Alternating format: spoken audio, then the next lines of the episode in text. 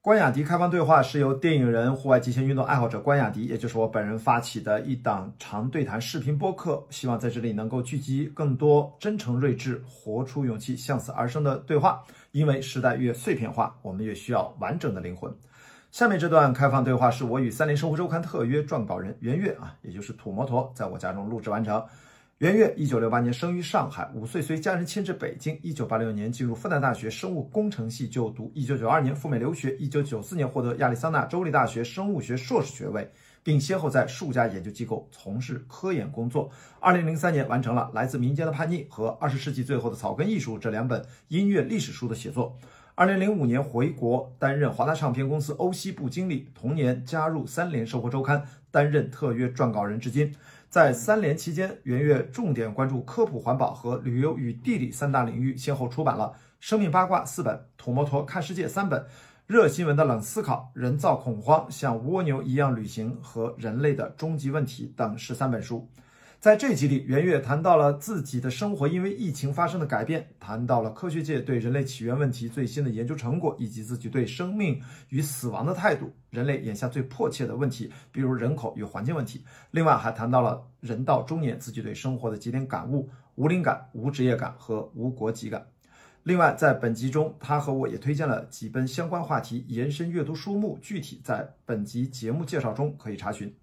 好，快速介绍一下本集开放对话的明谢合作方，他们是外星人运动饮料，致敬极致热爱，致敬失败，多种口味零糖能量饮料和电解质水。我在国内多场超马越野跑比赛当中都喝过、使用过啊，感觉非常不错。感谢高端家电品牌卡萨帝，品牌名称源于意大利语拉卡萨啊，意为家，art 意为艺术，卡萨帝即家的艺术。百翠。源于北美，成立于中国的户外运动补给品牌，致力于为中国运动爱好者提供全方位的健康有效的补给产品。百岁旗下包括瓶装运动饮料、粉剂类运动饮料、能量胶、蛋白棒、代餐奶昔等产品。我们需要源源不断的能量与智慧来滋养你我的日常生活，也需要能帮助我们释放想象力的舒适居住环境。感谢几位合作伙伴的支持。啊，刚才那前面几套广告啊，首先要鸣谢。呃，特别感谢《开放对话》第一集嘉宾大鹏导演他的可爱的提醒啊，就是目前这个节目完全没有任何的商业化，所以上面的广告品牌都是跟我认识很久的好朋友，或者去年跟我合作过的品牌，临时放在这里充当一下门面啊。希望我能早日为《开放对话》找到真正的赞助商，谢谢大家。如果你喜欢本期内容，记得关注、点赞和转发。你可以在全网视频网站搜索“关雅迪开放对话”找到节目内容，纯音频版播客也会在各大泛用型播客平台进行收听。谢谢大家，下面就是我和袁岳的开放对话。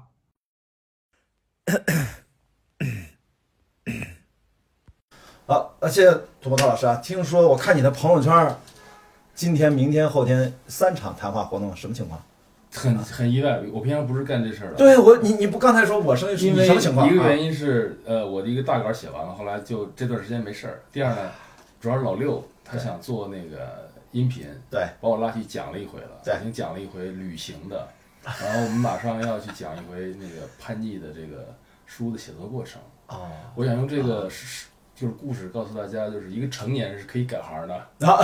而且是怎么改，啊就是因为你改一个像我改了很大的行嘛，就是这个你过程。从哪到哪儿？你是从我原来是做生物研究的，哦对，后来看你的简历是对，后来改成写了一个乐评的那种书嘛，嗯，看现你在吧做那边记者，对，所以就是改了两三次行，所以我就在想通过那个改行的过程，告诉大家一个成年人是怎么学新东西的。哇，我相信很多这个世界现在这社会，很多人需要这个技能。对有很多人从事的工作，像你可能也都不是我等于我我也有点半改改行的对，已感觉啊经了不是你大学训练那些东西了，是的对吧完全不是我们这些人都这样。我发现我改了行之后， 当然这个叫从事越来越多的体育相关，越发现对，跟你改了行阅读的书相关，我发现交集越来越多。因为我去做运动就是要通过很多都未知的领域，管理身体啊、营养啊、嗯是睡眠啊是是、是训练啊是，就得看书现学，这个没办法。那对你你跟他后面在旅游改行，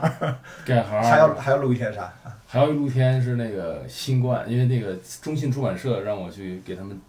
做一个就是访谈节目那种，好多人去讲讲，因为他们出了好多与生生物有关的书，是然后就呃不是生物就是与这个流行病有关的书，然后呢让我去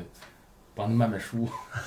就又又是一个活动。但是也带上你这本书吧，就是你这边，你这这个本没关系啊，这本书我必须得说一下啊，就是人类的终极问题。我为什么想请你来？其实由头，因为你出老味儿，对你叛逆我也有，新版我也有啊，我也说读库出的嘛，对那个那个我也有，一会儿给必须得签名啊。因为这本书刚好是你在一九年九月份之后发的，对然后我不是二零一九年九月份在伦敦我就出海了嘛，对，所以我那时候一看你要发书，但是我已经 出国了，而且我未来一年，我当时想就不可能就我当时看你朋友圈倍儿羡慕，你知道吗？啊我我还把你的那本呃那本书在网上看了一遍，就是你不是做过那个哥斯达那哦，次、那个那个那时候对，那个就是几年前了吧，好多年前了一五年啊，一五一五年年啊。然后我还看了一遍，你是一站一站，对然后一下站去一站走一走，看一看，那个就是呃对，算哎算游记。游记特别浅的游记，对我这个也深不到哪儿去，我这个要考虑的是我能活下来，不要受伤。对对，你那个跟我那完全不一样。我们船上真的最惨的一个赛段，四千多海里，然后重伤了四个，一个是就晕倒了，脱水了，因为我们的饮水机坏了。嗯，我们在距离终点还有呃一半两千多海里的时候，两千多海里，我们只剩下大概四百多升水了，哎呀妈呀，就等于二十个人，每天五百毫升，到不到一升。反正别说咱俩都算是在海上航行过的人，但对啊我跟你是完全不是一回事儿，我才知道了啊。而且你那个游轮，我后来我在 Netflix 上看了一个纪录片，我发现那个游轮这个生意很庞大，然后那个纪录片的角度是说很邪恶。他说，第一，每年在游轮上，因为他们三大公司嗯都不配备那个泳泳池的救生员，嗯，过去几十年都不配备，导致每年死十几个小孩儿，几十个小孩儿。这我真不知道。他那个数据统计出来，直到两三年前，一八年之后，三家里面的两家终于配备了，因为他们少一个人，他们就少多出一个舱可以卖票。那么最大份额那个公司到现在也没配备。当然，这个纪录片是一年前的纪录片啊，然后还说了好多好多，我完全震惊了都。这事儿其实原来跟我没有任何关系。你看我们这么年轻的人，也不是也不是很有钱的人，嗯哎对坐得了游轮吗？这是人家请我们去的。啊我一五年坐那个环球游轮是第一次坐游轮，第一次知道有这回事儿，对第一次知道这个产业在欧美是如此之庞大。啊然后你知道他给我带来一个很震撼的，其中就除了这还是个小点，最最震撼的点是什么？作为我们影视工作者，我们突然发现写剧本，如果你要写一个完美的谋杀案，那就是一个完美的作案封现闭场，封闭空间是吗？没有外来的输很入可怕啊。。很因为它不但是这个问题，它是所有的国际法、国际海的那种法律是空白，经常这个哦船公司和船的注册地不在一个地方，都在什么什么群岛上。对对对然后不管是美国领土还是任何国家，都在上面几乎公海发生的事情，比如说有一个老公或者老婆想把他的配偶通过那种看着很美夕阳的那个景观的阳台给你推下去，没有任何证据，没有任何录像，其实几乎很难查。所以每年其实有很多犯罪案件在那上面，但是都被都被抹平了。嗯，但是我相信，就是说你要写一个这个工业，肯定会找到这种案例。但是对我来讲，我那趟旅行给我留下的全是美好的记忆。啊，对啊， 你这所以就是我也不是非得做广告，确实是求留下的全是美好的记忆。是的，是的，是因为的。我们有好几个朋友，不是朋友就是新认识的朋友，嗯好玩的人在一块儿，天天在一块儿玩着，然后有音乐家，嗯有摄影师，还有大美女，各种各样的人在一块儿待着。对，你们那次好多人一起嘛，各行各业、不同职业，就很有意思。然后我还有写作任务，每天，呃，先花半天时间写字，对这本书就是这么写出来的。对对，一看就看出来，这个一看也没有上网，就是凭我的记忆，然后每站写完了，然后我下传之后，这书稿就交上去了，哦，是这样的一个过程。我当时想，我真的我看了那个我就很惭愧，因为我只能写流水账的日志。今天我们比赛到哪了？哦船员什么项目？我是媒体船员，因为呃，不一你样你是有个人魅力的人，有人会读你的流水账，我没有，所以没没没谁没会没去读我的流相水反账？相反相反，我一看我 就说完蛋，这个东西我永远写不出来，这个所以知识储备不，这个我只能知识写面儿别人，我只能写别人。哇，天哪，我这这太惨了。对没有那个那个比赛还算是我也体验了一把，因为以前我都在陆地上嘛，嗯跑超长距离，这次在海上也搞了个超长距离，结果给疫情给打断了啊！疫我我是觉得因为疫情被打断了，所以值得珍惜跟大家面对面交流的这种机会，所以我就想去搞一个这样的一个对话的一个一个东西，然后看看大家爱不爱看了 啊！好，谢谢邀请，应应该的，谢谢邀请。这就我是先疫情，我是本来我们这个比赛说是今年八月份要重启，但是能不能重启完全看世界的恢复的进度。最近这个对疫苗打的速度，你有观察这个是你有预的啊国家判快，有的国家慢，但是因为就我一啊在去年就写过一个这个封面故事，讲这个事儿的，嗯就是疫苗，其实在我看来，研究出来这个疫苗并不是一个多么难的事儿，关键是对你的产能要跟上，要快速的这个免疫，因为嗯它可能会产产生一些突变什么的，如果你对速度不够快的话，比如说打两年才打完，嗯可能第一年打的人又不行了，又要去重新打，这就会很增加很多这个这对个后勤的问题，对，好像美国速度刚刚提上来。刚提上来，对哎对，我发现，如果美国不搞定这个事儿，因为像我跟我切身利益有关，就是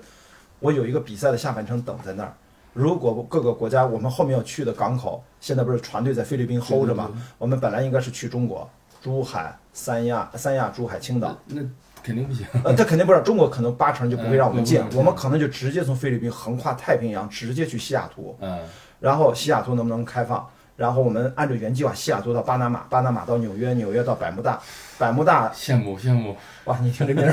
我看眼神都变了。我都都都绿了。 然后那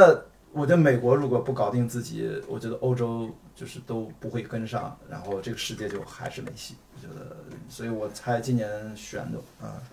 我这问题我是嗯有这两个两个角度来看这个事儿吧。第一就是这是一个新的病毒，对那对于它的很多就是性状啊什么的，再看，比如去年的这个去年的同时这个时候嗯是未知的，对所以当时就是一片混乱。对，然后我当时写文章就是我其实鼓励各个国家根据自己的情况和和自己自己的科学家对它的了解，嗯，采用不同的办法去试，就你国家有各种办法去试去对付它。对，但是现在呢，这是第一个层面，嗯就是你要允许很多人去试验不同的抗疫的方法。对，第二个层面呢，就是你不能老试。嗯这这个病毒呢，也并不是完全全新的，它是一个冠状病毒。对冠状病毒已经发现过科威难听啊，六六，已经有六种了。对。嗯然后呢，你就你必须像科学家呢，必须根据以前发现的六种病毒的情况，去猜测这个病毒就第这是第七种会嗯变成什么样儿。就是我们其实有一些先例的，那就用这个办法呢来加快我们的这个找到最好的办法。所以现在我觉得，我上次就两三周前在三联写篇文章，就是我觉得那篇论文我看的挺挺挺受有启发的。那篇文章就是根据以前发现的那六个冠状病毒的情况，预测了这个新冠的未来的前景。嗯，他就会认为新冠未来会变成感冒的原因就是它的很多性状特别像那个已经在人类中流传了好多年的那四种感冒病毒，哦，很像，就是说他们这些病毒，我们人类大部分因为感染过很多次就有对免疫力了，但是呢，我们就是说我们不会说花很多力气去防感染，因为感染之后它那个病状很轻。对，那他认为这些论文认为未来的新冠会变成这样一个东西，就是它还会感染，还会存在，嗯但是感染力很轻了。那我们就像感冒一样对大家就可以了。我记得你在好像真的是去年的很早很早的时候，你好像不管是朋友圈还是哪，我记得你写过这样的文字说，这次新冠搞到最后，没准儿有可能变成一个超大号的感冒。我记得你好像是说过，当时对，当时但是我当时的是怎么说呢？就是就是我个人的一个想法，但是现嗯在越来越多的事实告诉大家是很可能。为什么呢？嗯那个时候对新冠有两个不同的、完全不同的那个解决办法。对，一个办法是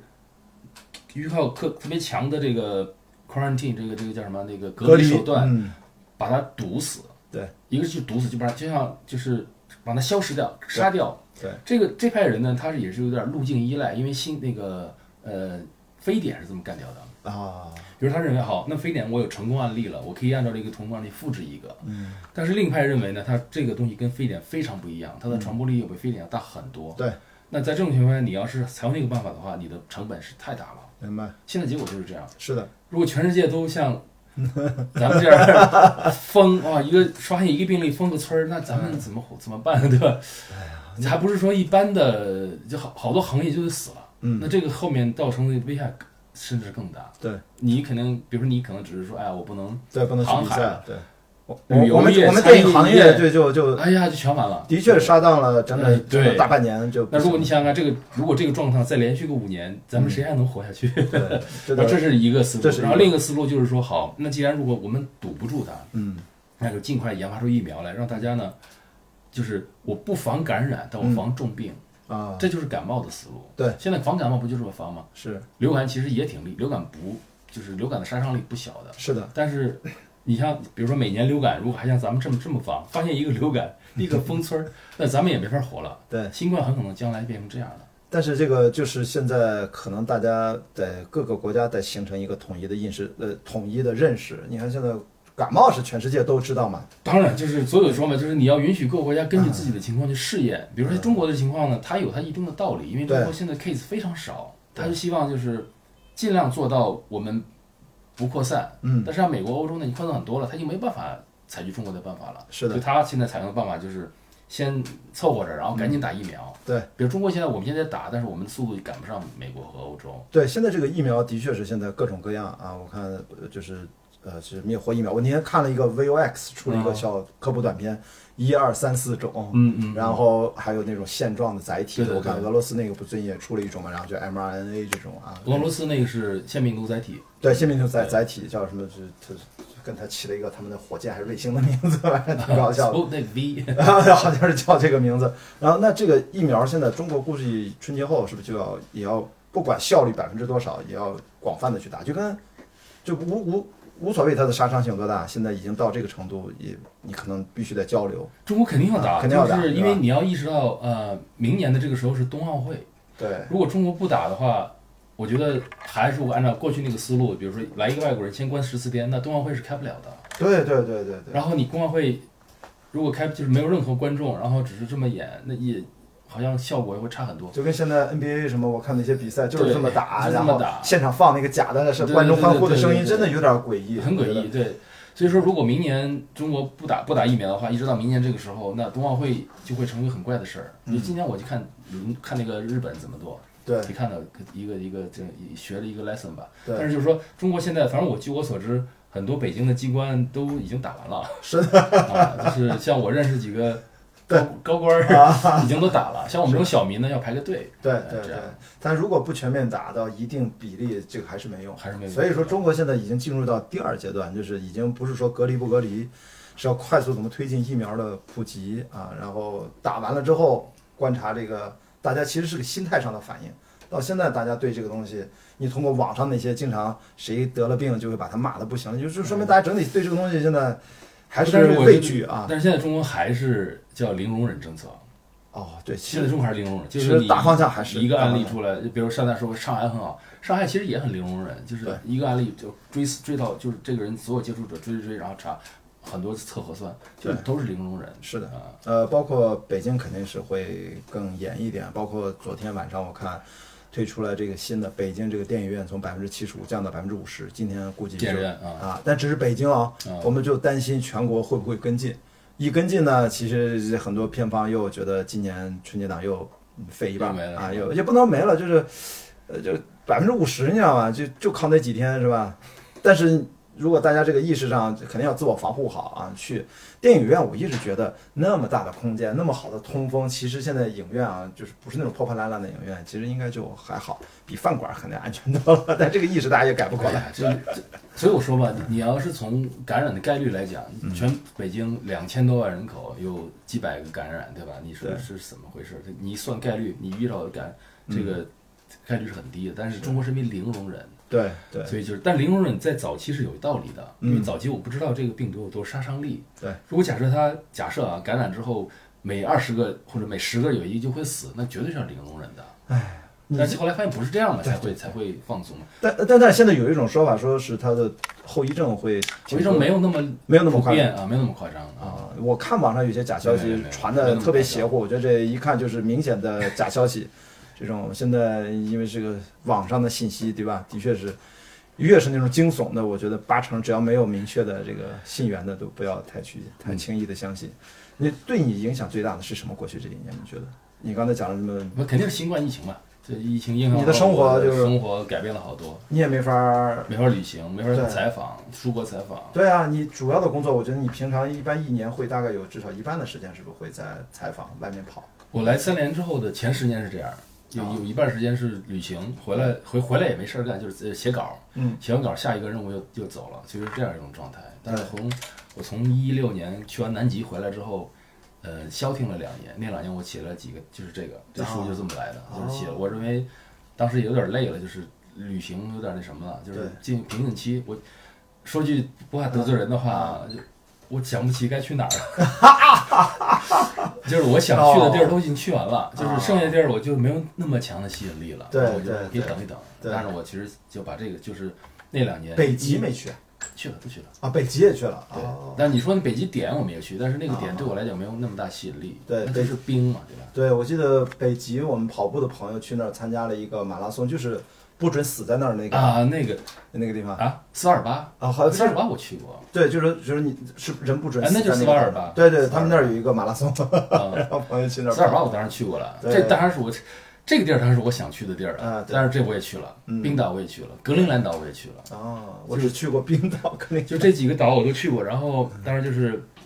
所以就是我从大概零一七年、一八年这两年，哎，嗯就但也不是不出去，就是这个书的采访都是好多是国外的，但只是说我不再出去玩了。是的，后来写点正经的，写是了的这本书。然后一九年又写了一，我又开了个新的计划，写新的叫《人类三部曲》的新新三部曲对，写计。然后一九年又写了一个，第一就是农业，嗯，然后二零二零年想写第二个材料，嗯结果甭急，对，就那关农了业是以文章的形式发的，也吧是三联的封面故事。啊，对对对，那个我偶尔看了一两篇，那个印象还没有那么深啊。就嗯因为我这两天我是前阵就把它回来就看完了哦。你其实你你为什么选择这三个啊？一个是关于人从哪里来的，中国人从哪里来的，然后是一个寿命的问题，嗯，最后是创意。我觉得最后那个其实还跟我挺相关的哎但，我觉 得我特关心你三个基本问题。你难道不关心这事儿吗？就是第一，我们是哪儿来的，对吧？嗯对其实那个中国人是哪儿来，是我们主编改的标题，我那个原标题就是“人是哪儿来的”。对对但我们主编觉得写中国人是哪儿来的更吸引中国读者，我也没啥意见，就就是这啊么也吧是对。啊，但是那个文章写的是人哪儿来的，我很我很感兴趣啊。嗯我们人是哪儿来的？一步一步的，就是你你的爹和爹的爹的爹的爹，对，最后通到哪儿去？是的。那是我感兴趣，你感兴趣吗？不是，我现在感兴趣的时候发现，原来哦都是化石一类这个方向，其实现在等于通过 DNA 对分对子对技对对术对，对原来进入到一个全新的考古方向，嗯而且这俩方分子考古向，嗯分子考古已经是并列的两个平行世界，就是你看它化石考古还有作用，但是它可能就是说就把它互为工具用了，是不是？互补，非常互补，非常互补对，对而它有两个特别关键的不同啊，就是我给你解释一下。嗯，化石考古是这样，就是化石考古考古的是什么呢？是考古人这个物种的进化史。对，那你发现一个化石，你不知道这个化石有没有留下后代，而且你不知道这个化石是不是你的祖先，你不知道的。嗯但这个化石，比如跟那个人族长得很像，对，那我可以通过化石告诉哦，这个人这个物种是怎么分布的，但是很可能它有好几只都死了。是的，那你可能找的这个化石是一个死肢的这个东西，跟你没关了。对， DNA 不一样，比如我把通过我 DNA 去推我的推推我的进化的话，那绝对是我嗯，我的祖先是怎么来的，嗯而不是说人这个物种的这个进化过程，这两个有细微的差别。我为什么这本书第一部分我看的津津有味？正好刚好一九年我在比赛出发之前，我七月份先去纽约参加那个纽约亚洲电影节，我刚好还是评委，你知道吗？嗯我也不是，反正很小的电影节，我就去那个自然历史博物馆。我就看到了这一趴，它有一个动态的大电视，一直在轮番放这个古人类的演化的历史树状图。我就从就是从七百万年前开始分类那些英文单词，我也基本都不认识，但是我还用手机拍下来，回头反复看我也看不懂，哇，怎么分那么细？然后我看你这本书，看了另外这本书一呼应，原来人类就 到分支分支的，后来就这么一点儿。这个事儿有一个小 历史才给到大智给人嗯大家讲讲，就是起起码是以我的观察，就是国外无论是博物馆级，还是中小学的教育，还是科普的不是科普，就是科论文的这个数量上，对，人类进化这个都是个巨大的显学，就是它是一个很很受关注，嗯，教育程度很高，然后对博物馆就是非常在主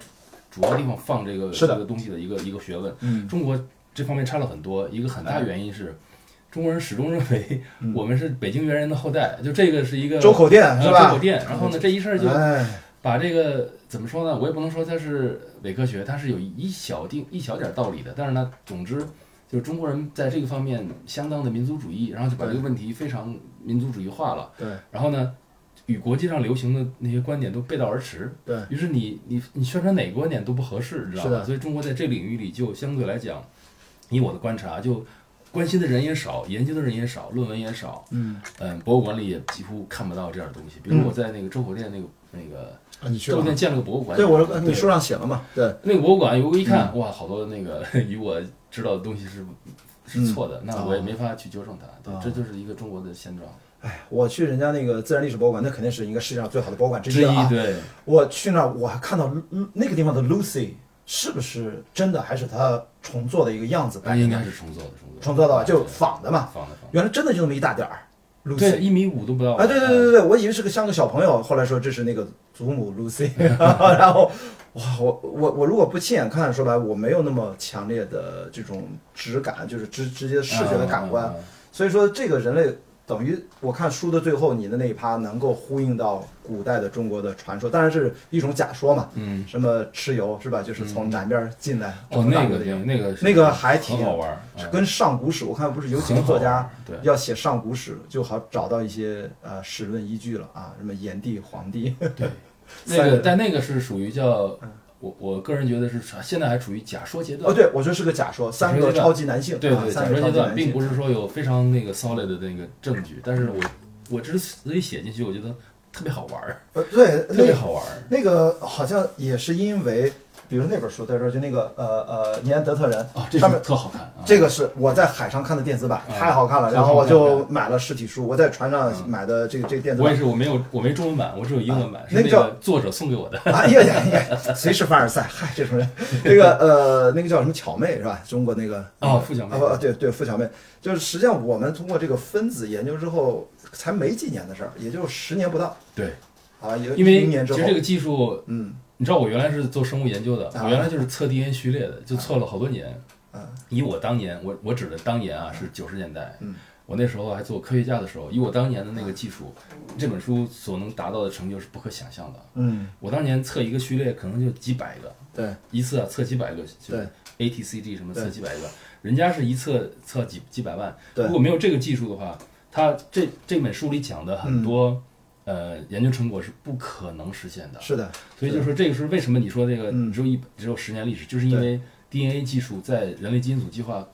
人类基因组计划计划是一九九九年好对像是说的，对那个时候技术突飞猛进，比对如现在当年测一个人类基因组可能要上亿美元，现在嗯降到了一千多，天哪，就几百吧。嗯，那你看而且他最重要是把尼安德特人所有的 DNA 对，我就说这个全序列都这个做出来测测出来是一个天方夜谭的事情啊。还有另外，他不是还有另外一种人吗？他那个标题就是，他不是说两两两种矮人吗？就丹除了尼索瓦人，哎，丹尼索瓦人，对就是他这两个一对比，哇，那就知道人类和他的差别原来差差那么少，我操，这对啊，很少。就这个目前来看，他让人兴奋的就是，我开玩笑说那保安三问题，好像其中一个问题应该从科学的角度几乎几乎百分之九十九的是被回答了，可以这么说吗？哪个保安三问 题？魏老师，你从哪儿来？哦，你那到个底你是谁哦对对对对对对，哦不，我觉得 这个保开 玩安笑，三问题。你谁？你干嘛？呃对对对对你这个对你要去哪儿？从哪儿这来个当然是对，好像这个至少人从哪儿来，人是谁，好像包括包括呃包括 Nick Lane 那个对这个呃好像大大大概的东西，我觉得已经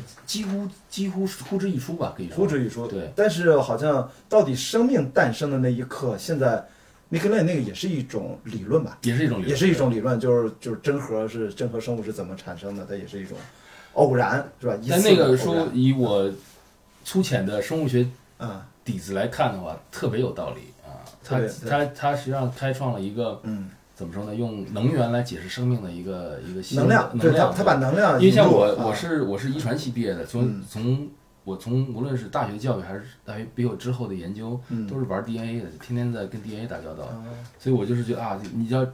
搞清楚 DNA 是怎么回事儿，嗯那生命就解释了。那他说不是，对。你生命其实有一个比 DNA 更重要的东西，就是能能量的释对放。哎对对，我发现的确，我看了一堆乱七八糟相关的书，的确好像很少有从能量这个角很少有度，对，几乎就很哎也少不。是接触，就是确实比较少。他是一个啊，这个 Nick Lane 是这方面做的最好的一个人，是但的，是他也是在站在巨人的肩膀上，嗯，他引用的很多研究也是前人做出来的。这个特别好，就是包括你里面提到了一本书，我也看了，就是其实在批评他的，就是那个端粒效应，就是现在没有人去提端粒了。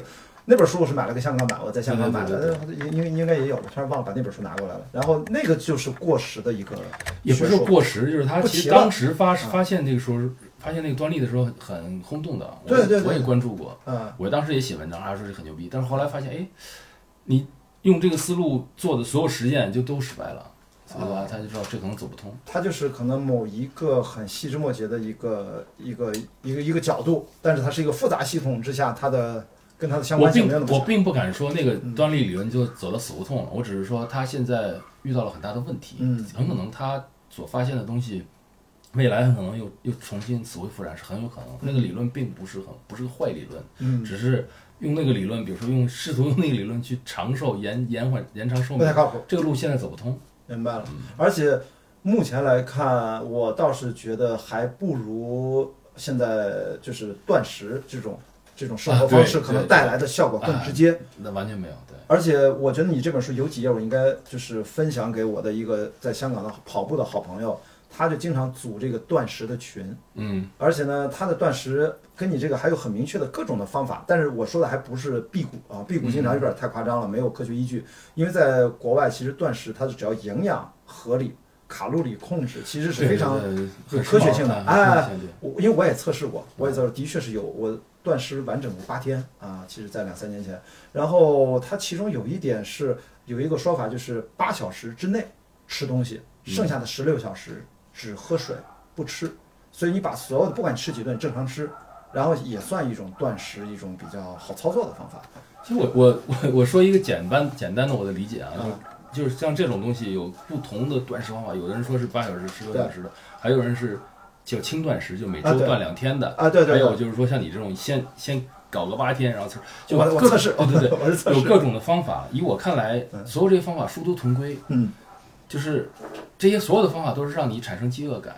对就是任何一个方法，如果你你一点都不觉得饥饿，啊你这方法是没有用没有用的，对对对对，其实你只要就是怎么说呢，要学会欣赏你的饥饿感，就不要一饿起来就拼命去找吃的。嗯，这个冲动你克服掉之后，你可能会带来很多那个健康的这个。你有断过？吗？你试过我吗？当然试过，但是我是呃毅力不够强，因为我经常工作写稿，耗脑力耗的太多了。我我也是所以就是对。我我一饿就没法工作， 就比较我痛苦我是有分成两个阶段，我在一二年前后，我测试过的是那种断碳水，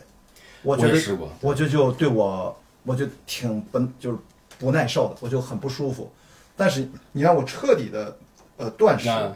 我反而是两天之后就感觉自己在神活，就是前我不知道你有没有坚持到四十八小时以后没有啊没。有没 有，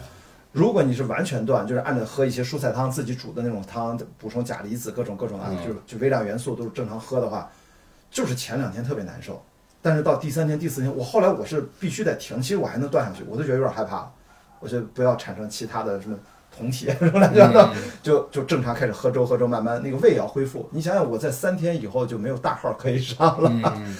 这 这也挺神奇的啊。嗯但我觉得就是一般人不要轻易试。对，就我是觉得不要你紧，因为我也是看了好多书，我对就对对一步一步，而且操作那个呃有专门的 recipe 啊，就是那你个就减，食就好了。对对减碳水，其其实就是减卡路里。对。但是你不要，就是你像这三大营养来素，比如碳水、也那个糖脂肪啊，和这哦和个蛋白和质。蛋白质蛋白啊质，那这三个你觉得哪个，嗯，最不能少呢？我显然认为是蛋白质。蛋白质最是是最最基不本能的少的，，对对最基对本的，对不能对少对。对但是蛋白质可以也可以提供能量，嗯脂肪也可以提供能量，是呃，碳水也可以提供能量。是的，那这三个里里面呢，除了像像碳水的话，是它只提供能量，它没有其他的功能了。对。但是脂肪和蛋白质除了提供卡路里，就是那对个卡路里之外呢，对它还有其他的功能，比如说嗯结构的那个功能。对，所以呢，为什么叫叫戒碳水？就是嗯怎么叫减减卡路里，嗯又同时不伤身体？对唯一的办法就是减碳水。真的对，然后就是，但是也不能完全不吃啊，也完全因为大部分人是是受不了的。啊，我还有一个就是你其实想完全不吃你也做不到，比如说你的你吃不吃菜嘛？我们对绿色都有蔬菜里面大量的其实含有碳水对，你也不可能完全断绝。所以从这个角度，我我觉得也是看几本书，《啊人类的终极问题》，你现在写了十五年了，转行之后，嗯，生的从哪来？快搞，基本快搞明白。科学家们很努 力，你这个阅读的也很努力，写作也很努力。死亡现在你是一个什么感觉？你书里面只是简单提了一两嘴，好像没有什么太多的恐惧。啊难道真的没有可以没有我恐惧吗？我现在是真是没有，因为我觉嗯得你你我通过写这本书以及其他一些那种，就当然可能说话的时候，现嗯在说的可能有点凡尔赛或者怎么讲，我确实觉得就是请你来凡尔赛。对，通通过这些写作，通过这嗯些研究，我有点搞清楚人是怎么回事儿了，也嗯同样的搞清楚生命在这宇宙中的地位。嗯那之后我就不再恐惧这些事情了，嗯因为我就觉得好，比如首先吧，嗯从先从最先从最浅层的说起，比如说人的生生殖生殖焦虑，对，就是所谓生殖焦虑，指的是好多人觉得，哎呀，我没有后代，我是不是这人生就没有意义了？对，嗯我小时候肯定也是这样想嘛，一定要有后代嘛，对吧？对基因要传下去。但是我现在不是这么想的原因是，因为你意识到地球上现在所有的人，在差不多往大了说吧，十万年吧，对，都是一伙儿的，对嗯就是就是一群人，然后在这群人，然后慢慢慢慢，十万年在你人类，如果你按照人的这个这个代数来讲的话，可能很对长，但是对地球对地球来讲算个啥，对吧？嗯嗯那我就在想啊，那其实我们我们这些人，别看长相千奇千差百呃百百怪的百怪的，对，但实际上都是一伙儿，就是从一个家庭来的。那我我的基因传不下传传不传得下去，没什么意义。你只要传了就行，别给我哦传就因为行。我们是咱一们个整体，对，对，所以说叫那你觉得真正的在死之前真正的价值的事儿，那是但是在这儿，就是你能不能留下一些你的创造？所以嗯，我就写那本最后一个人类终极问题讲的是最后一步是创造嘛。创造力我觉得人的更核心的欲望应该是创造，而不是。当然你，我是觉得你有一个后代，就后代实际上也是创造。对而对于地很多地球人来讲，他们的孩子是他们一生中最伟大的创造。嗯，然后你说的这个创造，实际上它需要新东西嘛，就是对你你你用你的手诞生出这个新东西，那孩子是就标标准的创造呀。对。那其实还有一个就是需要像你说的达到那种创造，它需要时间的累积，因为你需要长期人要长大，然后学习能力，然后知识对，对对，你要说那种这是一个漫长的嗯过程知识的创造，那是另一回事儿。我只是说，就是我们人的很多就是真根本的生生活的目标是要创造的。嗯那对于很多人来讲呢，他们最大的就或者最有可能实现的创造就是孩子，嗯所以他们要生孩子。那对对我来讲，我觉得生孩子没有他的他的那个诱惑力远不如我小时候了。那现在我想做的事就就是比如写点书啊，写点什么。通过这些东西来实现我的那个人生价值，人生价值每人都需要有。是的哎，是的，我这跟你一样，我因为我也没生孩子，但我现在谈的女朋友、她有孩子， 你知道吗？我有可能要面对这个问题嗯挺。好啊，这挺个好对，这是我发现哎，有些不一样的课题，所以我最近不是在发转发那个《第二人生》，其实是我女朋所以友她想做的。对，所以我就问你一个问题了，嗯你有没有就是那种那种焦虑？哎呀，我的基因传不 下去了，我就想说，我就想为什么问你这个问题？我会发现我好像也没有，对吧没，咱俩好像是殊途同归。你可能是通过你的旅行、你的写作、你的反复的思考，我好像是通过身体，就是就是叫折磨自己的身体，然后也去了很多地方，然后真的可能生死之交的那几刻，我触摸过几次。嗯我可能山上那次七千米差点没下来，嗯，就是或者在真正的越野跑的时候，可能也非常疲惫，幻觉也差点出事儿。包括在航海的时候，我眼睁睁看着我们旁边的船有人几次落水，当然给捞上来了。天气好，所以说捞上来的不是尸体。你万一水很冷， 那可不是啊，就是因为嗯你像你在海上，你像如果超如果是那种温度两度到四度那种，就死了。呃，如果你没有穿干衣，二十分钟、二十分钟到二十五分钟，你超不过嗯四十五分钟对。但是我们经过最熟练的帆船、降帆、开发动机、掉头、嗯，指向二十个人一起去捞它，操作最快的最快啊，在天气一切特别好的上也得十六分钟。那但凡大风大浪，看都看不见你，要赶紧机器再去找你 GPS，一个小时吧，四十五分钟到一小时。他怎么掉下去的？啊，我们这次其实这样，这个比赛说危险呢也还好，过去几十年五千多人参赛，死过三个人，啊、受伤的很多很多，从死亡概率相对还好，我觉得还嗯好。那么这说不好，我们是有一次是有一艘船的船长自己掉下去了，就是他没有遵守那个基本啊规则，没有挂连安全绳，所以到了终点他就被换掉了，因为船长是组委会花钱邀请的，对啊，你必须得做成表率。因为我老觉得呃，这应该你就在这个情况下防止自己掉下去是应该是一个你是船长嘛，所以最你这个最重要的。这是一个非常严重的工作失职，嗯啊，但是虽然他没事儿给捞上来了，还好，他就十六分钟给捞 上来了，可能就是掉下去的不严重吧，可能船速也不快，但是另外一个人掉下去也可以捞上来。就我们前半程有两个人落水，叫 MOB Man Over the Board。那我们一听到 MOB 啊，Man Over the Board，就所有人都要自己找自己的位置，快速锁定我在这种情况我要承担什么位置。有人还要做 swimmer，就赶紧穿救生衣，就是穿那个，有的时候来不及，比如说比较热，就不用穿那个东西，就下去绑上绳子给你捆上，你要下去捞它。每个人要各司其职，降帆、掌舵什么的。很难想象。啊所以我说，我也是建立了呃，经历了、见证了很多跟生死很边缘的这样的交错的机会吧。所以我现在好像我是用这种方式稍微平和一点，我发现嗯，好像也也还好啊。但是我会讲，往往是这样的人可能更觉得我要赶紧留下孩子呀。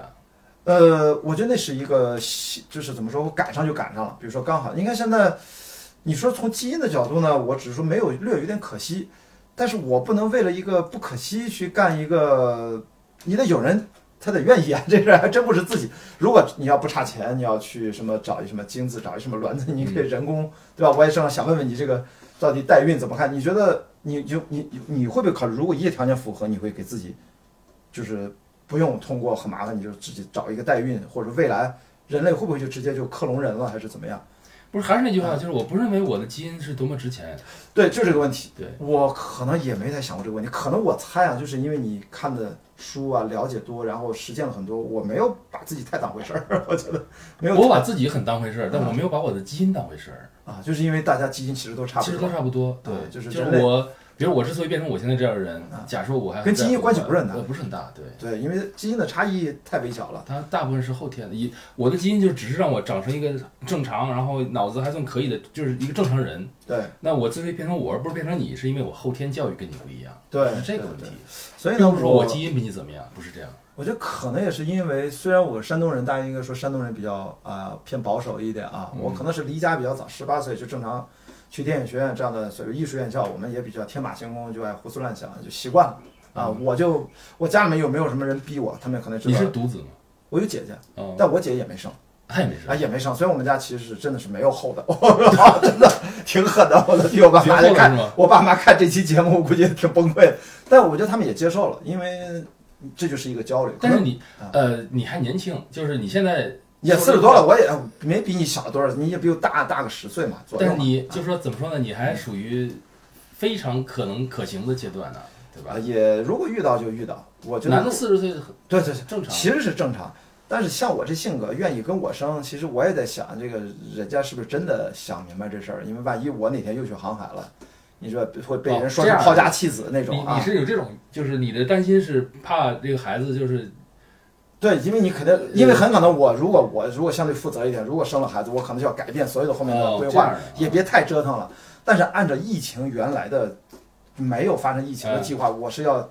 第二个七年全部在海上以帆船为主，那就完了。这是我原来的那规就划完，了所以我没太想这事儿。那么如果还没死成， 第一个七年还挺安全的，那我觉得第三个七年应该在空中啊学，不管滑翔伞啊、翼装飞行、跳伞和开飞机等等，我想。你想干这事儿啊，干从陆地，因为我离不开地球嘛，我也没那么多钱去，但是我就我去买一票去上面去去去亚轨道逛一圈，我觉得这事儿有点儿有点儿不值啊，亏，要不就单程票咱就走了，但是那是不是又轮不上我？那所轮以不上，我也觉得轮不我上，觉得轮不上这嗯如果我现在十岁十几岁，有可能，我就开始锻炼身体，我觉得嗯这一辈子是跟我有关的，万一我要对对对，不一定当宇航员，我得当一个身体素质抽抽到你，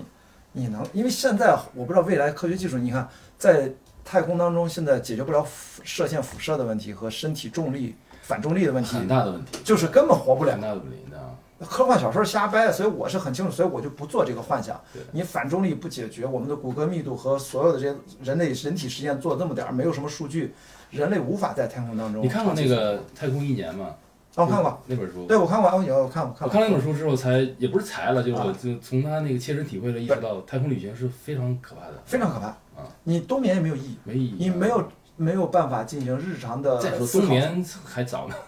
我们掌握这个技术还早。就说你假设你醒着去火星一趟回来，这是很难受的事儿，三年。呃，关关键是你在火星那儿能不能进行操作？因为我也看了国家地理杂志拍的那个剧，对吧？不管是纪录片哦还是剧情片，我都看了，就是探索火星的。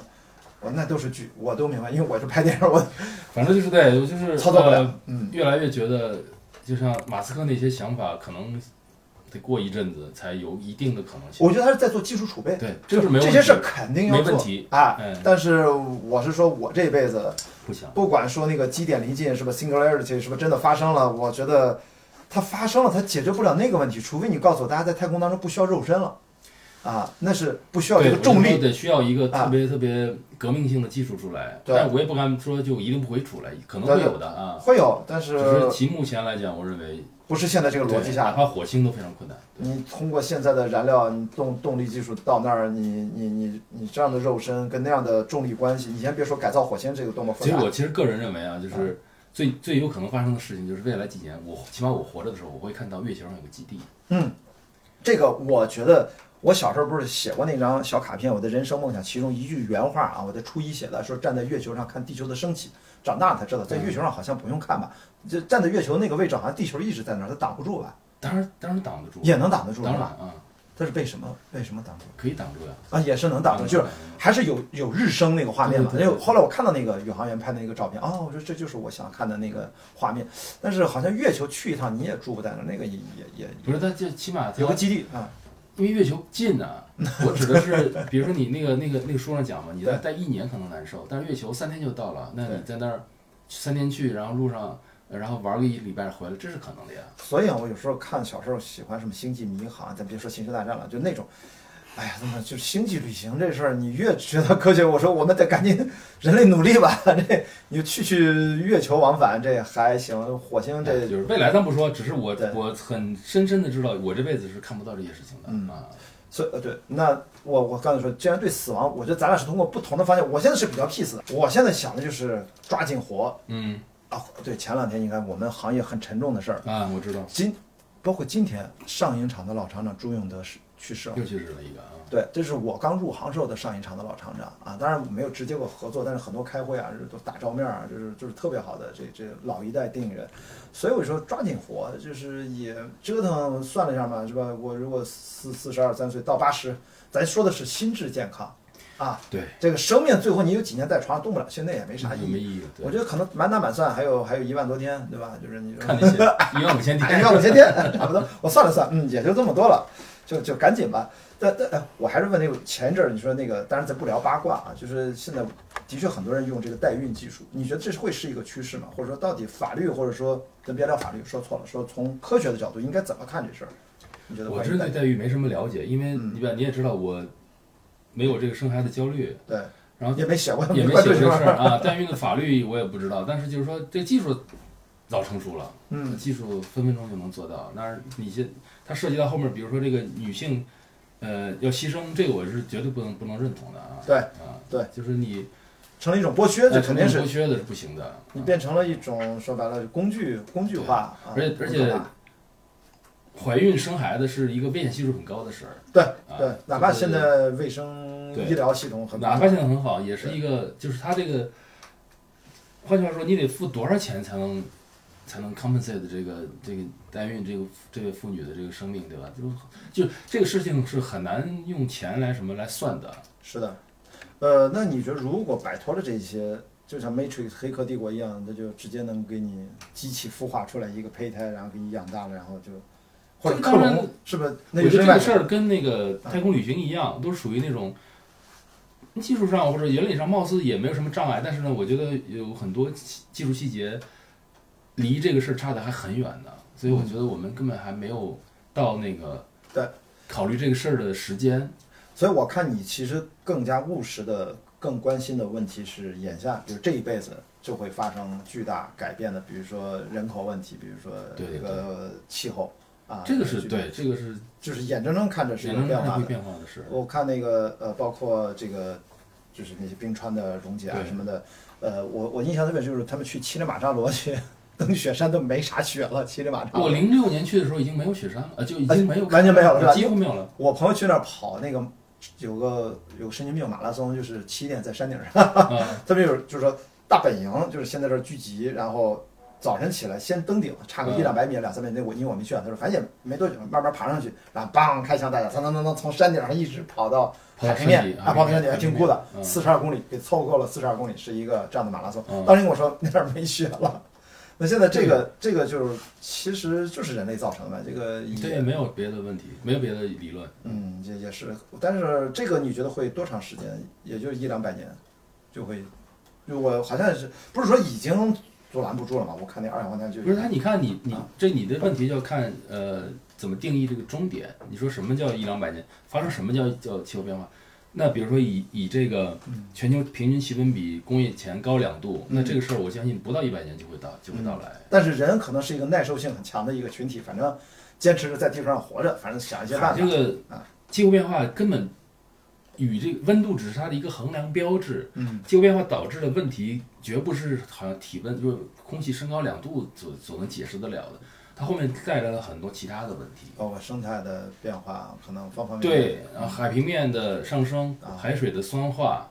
嚯就这些事儿，就是这是它后面这些东西才是很很要命的。对，真的很多人就觉得啊，气候变化就那两度，他老觉得，哎，我现在，比如现在外面零下零下两度，那哎，我说，哎，变升两度，不就零度挺挺还挺好的嘛？其实根本不是这么算的啊，这根本不是这么算的。是的，所以这个，而且我看这个你你也是经常聊的比较多，关于这个人口激增的问题，这两个其实是很相关的两个问题，太相关了。是吧？但是我我看最近网上那个知乎上有个帖子，啊，好像你转了吧，就说可能今年中国这个出嗯我觉得很开心，这个开心是从什么角度？因为因为现在明显的感觉啊，国家会稍微的担忧啊，很多国家都在担忧，但实际上它是个矛盾的，是不是？不是，我就我有一个问题，为什么人口一定要增长？你们对太自私了，你们只是希望老年的时候有一个年轻人帮你养养你，嗯这是人自私的最大的表现之一。嗯。那人口凭什么一定要增长呢？换一个角度就说，其实，在这件事情上，嗯，站到这个角度思考的国家是不是并不是主流？大家都希望从国家的利益或者说对，就是很多要增长，很多是为了什么呢？就是我人多了，把你干死，有这种很狭隘的国家想法，我太没有了。所以，而另外就是，地球的这个承载力绝对是有限的，嗯现在已经超出这个，就是现在已经超出了现在是呃八十没有吧？七七七十多亿七十。多我吧我七指的是这个，就是说嗯，他们算过，就是如果假设嗯，每个人都以美国现在这个生活，就是这种生活质量，对，来去去生活，嗯，那你像一个美国人平均消耗的二氧化碳，对求的其他资源，那显然是一个穷国的好多倍。对对对对，所以现在地球还貌似还可以，但是人想过好日子，这个是对这个这个冲动是你拦不住，对不对？那好，如果你假设人将来一直在往好好的变，然后像像非洲、东南亚这个国家全都像美国这么生活对了，那需要的地球资源是现在的两个和三个，对，那就那就承受不了嘛。嗯，所以就是，但是总人口数，我觉得就没有它没有没有理由是一定要涨增长的，是的但是每个人的生活质量是可以增长的。是的那这两个矛盾怎么解决呢？就是要控制人口嘛。啊。天哪，我怎么突然嗅到了一丝灭霸的气息？ 没有没有没有我靠，没有，这这个人是不会，人这个物种怎么会消失呢？它因为只你是你上面其实我记得有句话说过，这本书嗯上说就是这个农业驯化了人类，实际上它也让一些该死的就不死了，对啊，该这个嗯该出就不该出生的也出生了， 这其实是一个对进化的一个阻碍。对，但是人这这我我我不是一个反人类的人，但是我觉得是这样的，就是就比如说在在这是个代远价远古时期，嗯，你一个一个唐氏综合症的孩子，你可能对连三岁都活不来就死了，对，那现在让他活下来了，对。你貌似好像是这个基因变坏，那不是，因为我们现在有技术了，让他活得很好，对而且也可以保证他不再生出这样的孩子来，有是很的多办法。是的，那我们是靠技术来解决我们基因的一种微妙的退化，对。这个 是所以说总是有技术方法，但是整体就说这么说吧，全球人口持续增长，这是否是正义的？那那 这个这个不正义，这个问题没有什么站到各个国家形成共识过啊，怎么没去有控制呃人口但是虽然没有共识，但我觉得人类其实有一些潜在的很微妙的心理状态导致这个结果，就是当你看到周围一堆人，而且每个人都为生活生生存拼命的时候，嗯你的生育率生育欲望自然就降低了。换句话说，所有就是生育现在生育率高的国家全是落后国家，对，然后只要那个国家先进到一定程度，尤其是妇女，对妇女只要是给给他们一个平等的这个地位之后，他们生育欲望立刻就降下来了。没错，这是人类内心中一个微妙的平衡，没有人告诉他不生，对不对？嗯对。但现在就是不生了。但是现在可能主要的问题就是因为的确发展中国家也挺多的，然后对主要人口激增都是在那儿， 所以说我当时会问是不是会出现这个最终是一个不可调和的矛盾。当然有一个很夸张的电影，好多年前了，嗯《蠢蛋进化论》啊，《对 Idiocracy》就是。就是卡车司机一直生，然后知识精英分子都不生， 最后，但这个这个跟基因其实就能论证这是个伪命题，这是伪命题。对对对，真的很搞笑。就后来一哥们儿被冰冰冻了，几百年后醒来之后，他成了最聪明的那个人，大家都很傻啊，。不是这样的。就是这你进化不允许你发生这样的你事你生出来，你到底是一卡车司机还是一个科学家？这个与你基因没有没有任何有关系很几乎没有，有一点点关系吧。对可能对就比如说你这个，嗯，比如生下来就是智障可能不行，啊，但是你这两个之间差别是与它的环境有关的，所以我们嗯现在应该做的是改变他们的生存环境，让他们受到更好的教育，更嗯好的这个生存环境，而不是说不让他们生孩子，对，这个是不对的。所以说现在那估计中国可能就就就又在反思这个计划生育政策，也就是说我们当年是不是可以说盲打误撞为全人类是做出了巨大贡献的，呃，他不一可定以可以这么说，啊对吧？他他的初心不是为了这但个，哎我当时是这样想的，就是你中中中国之所以当时做了那么就是非常反人反人性的这个计划生育政策对，那你是在为你上一代领导人错的犯的错误负负啊，承担责任嘛？明白。上一代那个什么英雄母亲，你可能都没听说过了，大概在哪年啊？几十五六年代五六十年代吧。哦，哎中国这个当称时谓的口号是“英雄”，就是你孩子母亲生孩子越多，就可以给你一个英雄母亲的称哦号。我的外婆生了九个孩八个孩子，哦，你要这么说的话，真是你然想后就想是当时是鼓励生孩子的。对，然后我外婆生了八个，然后我我奶奶生了五个，就当时以这个速率在涨。对但这个速率不是自然的，不是一个好像一个社会正常应该有的这种，而是政府用各种行政手段去促使你生，这是一个政策失误。嗯那好，下一代领导人看出来这个问题了，嗯，然后呢，就得用政策去弥补他的明白一个错误。明白。就你要付出，你要为你的错误付出代价。嗯，我想了想，真的是我爷呃我爷爷和奶奶生了至少五个，嗯，活下来五个，我应该这么说，对，他可能生了更多夭折了，要晚要上对是不知吧？道，对我姥姥姥爷也是五个，对，你看平均数字那一代人就是五五 个啊。我反正我我外婆是八个，啊哎呀我奶奶是五个，哇！也现是算在吧。现在听着不可想象对啊，当然生活条件也不一样。那时候就是一一代人翻一倍，一代人翻一倍这么涨，这么涨上去的。哇，所以说这个人口现在这个问题，眼睁睁看着就是在中国，但是又变成新的问题，就是现在就是婚婚恋的问题，所以吧，大家越呃越来越晚结婚，对吧？像我这个就是要要结婚也是第二次结婚了，对吧？但这我属于属于属于正常，其实我属于正常情况。那未来年轻人是不是就变得就越来越独立化？我看了几本，我觉得是不是我们会往日本那个方向走？因为日本就是，呃，老龄化是一个问题，咱们很相像，还有一个独居化，这个又就回到一个更根本的问题啊：婚姻算不算是一个必须必这是一个好像亘古不破的一个必须做的事儿呢？我认为不是。我我觉得可能亲密关系是，但是但是婚姻只是亲密关系的一个选项嘛。对呀、所以我啊就说，就是亲婚姻也不见得是一个好像人必须要做的事情。嗯，所以过去还有逼婚，现在我估计整这对这帮九零后长大了生的孩子，他们绝对不会再去逼婚了，因为他们九零后已经被他们父母逼婚逼逼死了。这这是一种呃一种一种观点。然后我们遇到，因为我工作原因，我们接触到那个大型的婚恋的介绍网站，他们说其实真正的中国其实还有很多女性为这个结婚啊还是有焦虑的，他们愿意花很多钱去让他们帮他们介绍男朋友，介绍这种就是婚恋网站嘛，就是你付费的那种，嗯嗯还挺高端的，就是那种还是有很大市场，就是就是这个一方面就是现在好像也是差别挺大的。就是有人已经可能思想已经已已经呃已经觉得这个事儿没有那么重要，但有一些还是觉得，不管是为了家庭还是自己的传统的一些想法，还是要要嫁得好或者结婚这些也好东西都是怎么说呢？就是如果是民间自发的一种一种欲望、一种想法，没问题，让他做好了。就是我只是反对的是，政府要去强强行告诉你们必须结婚、必须生孩子，或者必须不能生孩子， 这个是不好的，我说不很不人道。哎呀，所以说这个我我现在就是相对，你看我是比较开放的，就是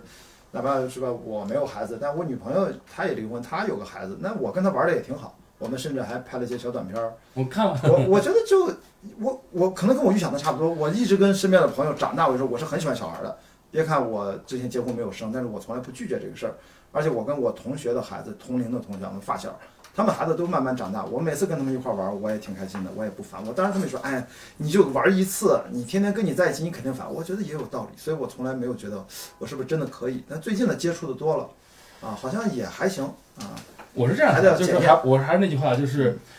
很多人的人生最大的目标，不是很多人，我个人认为啊，就是人类这个物种，它的活下来的最大的动力是要创造。那对对于大部分人来讲，他们的创造就是他们的孩子，所以嗯他自己的孩子是百玩不腻的。嗯，但对我来讲呢，我更愿意把很多的时间花在这上面，这些书上面。对对就是你在玩孩子的时候，我在玩这些书，是是，也我也很开心，这也是我的创造啊。我身边，我刚才跟你说，就那个断食的那个妈妈，她在我香港的朋友嘛，她是生了五个，嗯，生了四个儿子一个女儿，他们是真的喜欢孩子，没问。题，没问对，题。所以我就说，但是我你看，我跟他们我也觉得很开心，这么多，而且我跟他大儿子都上大学了，嗯老大老二他们都爱跑步，我们就是一没块儿问在，题，毫无我问就题。就就也也蛮好。但是后来我发现，可能我能选择什么，有时候就是阴差阳错，我可能就脑子里面有一件事，就是我是需要充分的去面对那个不确定性，我才会觉得我很开心。我一旦脑子里面知道这个事儿，我看到了结局，而且看得特别清楚，我突然好像就突然没了兴趣，可能这是你可我能就是比如说骨子里有一种野劲儿，就是你要不在海上折腾一下，你对觉得我这辈子不舒服。真的就是会就有那种不舒服对或者就是很奇怪的感觉。我可能中间被驯化了，不是嗯本科研究生学电影完了，我也工作电影，我好像就是应该走这条路。走着走着发现，我操，这个还是可以玩点不一样的，算是转行。你 你觉得这你的转行是怎么转过来的？你是就是自己告诉自己说，哎，我不想做科学研究、生物研究了，就想做一个撰稿 人。这个哎这个话题是我明天要跟老六聊的。啊没事你先去聊一聊我我就是 就是预预告一下，我明天会跟老啊六对和有代我们仨一块儿哦聊一下这事儿。就是我想说的是啊，一个成年人想转行，就有可能需要好几个步骤。第一个步骤就一定要热爱，嗯就是你，我们很多，比如我这代人，那嗯高中选专业的时候，可能就是胡乱选的是吧？啊，或者是因为就是学习好就得去学理科，就是啊这样对一对种一种很奇怪的事儿。我并不是说那个时候就很清楚自己喜欢什么，但嗯我从其实我从小就喜欢音乐，但是嗯因为我学习好，所以就是就肯定是学理科了嘛，就对学下去了。然后但是这个对音乐的爱始终没有那那个消嘛。然后第二呢，第二步就是你一定要把热爱变成从一个泛泛的那种爱，变成嗯一个很专业、很执着的那种痴迷。对，那对我来讲就是我有一个很有一年过得很很很奇怪的一年，然后呢，使得我对音乐在我心目中从一个平常听着好玩、听着很感动的一个东西，变成了个痴迷的东西。对，然后我才能有足够的动力，再我就放弃学业去做这个写这本书。那就是你一定要从爱，先有爱，第二变成痴迷。嗯对然后痴迷之后呢，就你面临的一个问题就是你怎么迅速的进入这个领域。比如我从来没有一个音乐训练，嗯那我要以这个想在音乐上做点啥的话，你怎么办呢？嗯于是就后面有好多步骤，比如说我一开始是先看的综述，就是你要先看看这个领域里，比如我我想的是想推广美国民歌，那对我看看美国民歌这个领域里有哪些好的书，结果对发现我只找到我在美国只找到一本小册子，其他就没有了。啊，是吧？这哦，对，然后我好，那如果既然没有，我就写，嗯，然后才进入写之后呢，就是下功夫，我读了可能上百本这个音乐家的传记，哇，才能写出这本书来。就是就是它好还有很多步步骤的，嗯。那这步骤我觉得少一个可能都不行。嗯，但是也证明，就是说你说的这种热爱，它是它是从小的一个指引，它不是说你后天的一个突然的刻意的选择，它应该是引导着，是吧？对，但是我相信，比如说这个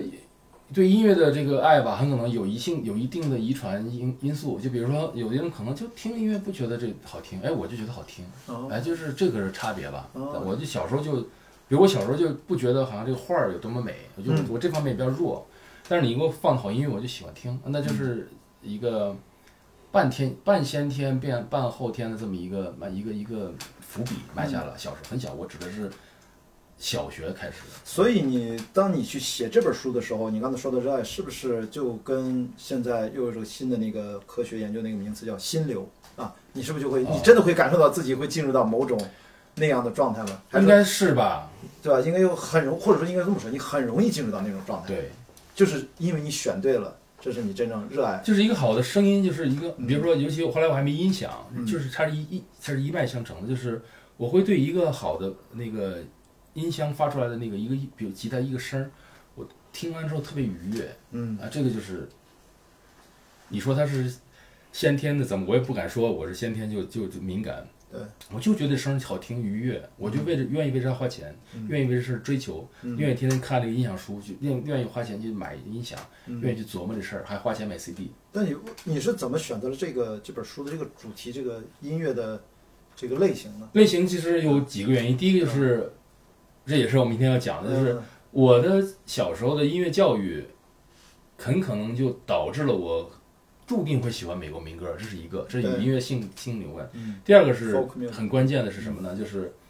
我没有经过经历过专业的音乐训练，我不会弹琴。啊，然后呢，那如果我想作为一个音乐传播者的话，嗯，我肯定不会是一个以介绍这个曲子多么牛逼而、嗯而成成功的人，因为我、嗯我没有这个能力，嗯而且而且学学弹琴、学五线谱是很费劲的。对，但是我选择了民歌呢，民歌的最大特点是什么呢？它是与这个社会的演进有很大关系的。对，所以我写民歌，就我躲开了我的短处，而我的长处可能是，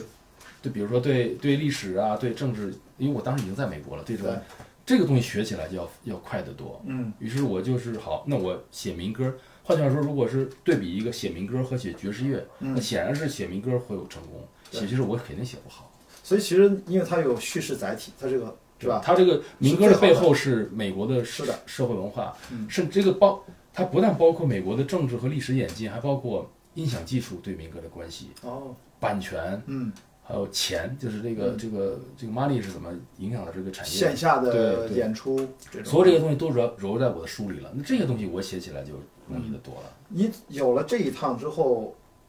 当然现在美国好像是不是对你来看已经变得跟你二十年前吧，大概在美国是不是已经完全不一样了？还是包括最近这几年你的旁嗯边的最近观察因为呃，以前我是是住在美国，所以对深度的接触了美国。那现在我最近一次去可能是零一八年吧，啊，就短暂的住，所以我已经好像与它有点脱节了，嗯，嗯，不大很清楚。所以是这个问题我好像都没有资格回答。也是，我们对现在就像一个看客，啊因为看客我也是，一样我就是游对客，我很清晰，我去那儿工作，开个会，参加个电影节，然后，呃我比你好点有限，这方面对我比你好点有限。我完全是一个看客。呃，我只我最早去美国，想哪哪年二呃零八年还是零六年，我才第一次去去美哦国。那个时候我是觉得很有亲切感，就是不管去纽约、洛杉矶，我因为电影看太多了，走哪儿就觉得特眼 熟，你知道吗？就觉得好像我来过啊，就是特别给自己找辙，其实根本没有。但但是再往后去，好像这种那种就是有点儿呃，就是不能叫除魅吧，我也不知道这应该叫什么时候，就就还好。就可以正常的，就是去了很多国家，这就是其中一个，也没有那么特殊。以前我觉得美国对我还是挺特殊的，就你看了太多好莱坞电影，是，就是很多人就已经去美国之前已经对美国了解的非常深了，是了解非常多了。但是我当时我是九九二年出去的，所以那个时候啊那美国非是常相当陌生的。对非常早了，跟现在我觉得就是这都三十年了吧，啊，差不多三十三十年了， 30年了我今年是去美国三十年周年纪念，哇， 就就这个时候，一月份哦一月底的时候，哇一九九二年一月二十二号到的美国，哇，整三十年。整三十年。哇，这变化太大了。我我觉得最近这很多很多事儿，我们就我是把它当成一个隔岸观火，当成一个景观，就像看电影一样。就是我觉得好莱坞电影看完了，我现在美国是不是我也应该这么这么去看？后来发现这好像心情变好，后来还是看一些永恒不变的东西吧。我觉得，因为我也不知道他们要变成啥。啊，你说好像中国、美国差别很大啊，但是最近你会发现，这些网站不同人的这种争论，其实好像这个这个网民的整体的画像，大家好像也差异没有那么大但。是美国跟我觉得跟中国有一个很大的不同，嗯就我昨天讲课还说，就是嗯我现在见到一个中国人，嗯我跟他聊个二十分钟，我可能就大致能知道他是个什么人，哦，受过什么教育，可能在哪儿，就是大致就是 make sense 有有一个 sense 知道他是谁。美国不行，因为美国这个国家它城乡，然后南北不同的地方、不同职业的人差别非常大，哦，所以就是什么叫一个什么叫一个典型的美国人，这个是不存在的，不存在啊。对我这个看，就是因为我也是就关注他们，不管是通过政治啊，还是还是美国大选，我就我就发现他们真的是州和州，或者说不同的嗯生活阶差段很大，就是完全不一样。对包括前一阵儿，因为前一阵儿我还想看那个什么《乡下人的悲歌》，不是拍成了电影吗？啊，那个我也看了，我看那个好像一般吧，就是因为老霍华德就拍的太温情了，我觉得他那个他就不是一个那样的犀利型的导演出身嘛，他是演员出身那样导演。这本来那个故事挺惨的，包括我在想《Evicted》，就是也是那个普利策获得那最佳那奖那本书啊，就是驱逐什么相关的，就其实真的很惨。我说他这个惨到，我那天说嘛，我看那个呃最后季中的这个《Shameless》无无耻之徒，嗯这买版权了。也拍的越来越温情了，就完全不像是前几季那样非常的犀利。嗯我说哇，这个好像是不是电影，好像真的就如果越主流就越缺少了这种这就是电锋利感虚构跟非虚构的差别。就是电影，哪怕你再打着什么现实主义旗号，它都是为了它是一个虚构的故事，对它是要把这个故事变得好看，变得有人买票，这是它的主要诉求。它嗯它的诉求不是改变社会，嗯但是像一个虚呃非虚构的东西，哪怕是纪录片还是我们新新闻记者对，那我们的诉求是把它真实的表现出来，这两个的源头就不一样。所以就是你想从看电影中去了解社会是徒劳的，甚啊至可对能、对，甚至可能是犯错误的。我就在想是是不是某种原因，就是我我忘了是三十多岁什么时候开始就明显的感觉到我看非虚构越来越多，比例越来越，这是不是跟年纪真的是有关的？ 对我小说看的越来越少，欢迎来到非虚构的那 个领领域，我就是这个非虚构的， 因为我觉得呃现实比故事要好玩的多。嗯，因为我我觉得虚构呢也能看，你看国你看我有些小说，因为国产电影我也看一些小说作家的小说，这个没问题。但是后来就发现可能是跟旅行有关，就大概知道地球大概有多大了。在我脑子里面，它不是一个虚无的概念，它对是一个很实际的。大概坐飞机多多多久？大概我跑围着这个阿尔卑斯山跑一圈需要多久，这个物理距离、空间距离啊，航海一段四千海里是什么概念，我也知道了。然后我就想知道跟它相关的这些事儿。我发现大部分非虚构作品它满足的是另外的东西，你看，比如说不一样，满足的东西不一小样。说这个形式，为什么小说当年存在这个东西？小说是为了给很多没有去过那个地儿的人，或者没有经历过那历史的人去普及科知识的。嗯，所以古代呢，不是古代，就是十八、十九世纪的小说都是大量的细节描写，啊，它是它是起到一个电影的效果。就是你没有这个，就是比如你生生活生活在一个英英国乡下的人，你怎么知道伦敦上流社会是什么样的呢？给你就写是下如来。果嗯那小说不一就是可能花一段时间一一长段写这个人穿什么，因为你对根本不知道他穿什么。对但是现在你根本不需要这么干了，是的，这些知识从早在各种非虚构的纪录片和这个书里就讲清楚了，对所以我们这时候再看的话，就看一个就是故事情节或者作家想象力看这个事儿了。对，而且那时候它有一定的娱乐性的需求，但是更底层的，因为我们做电影经常说说人类对故事的渴求是无止境的。这个是对 的，我现在还发现不止于此，我现在发现可能非虚构这几年阅读体验户外运动十年吧，对我的改变，我会发现为什么要做开放对话。我认为可能人类对对话，就认真的对话、或真诚的吧，对话睿不睿智再说啊，那是因人而异。对这个对话的需求才是基因层面或者说骨子里面本质更底层的的需求，因为我说嘛，让我们一起回到两千年前啊，这文明的承载，你以为是从故事承载的，其实没有，对话才是故事的底层的架构，不管是。是苏格拉底跟那个还是咱们东方也有孔子嘛，嗯孟子嘛，也他不就是对话，他们都都不写书的。那后来呢是后人给他们记录他们的对嗯话，所以我想一想，我们那是因为局限了我，我是做电影的，所以我老说这句话：人类对故事的渴望啊是没有尽头的。我说人类对他们对话的渴望才没有尽头，好吗？那是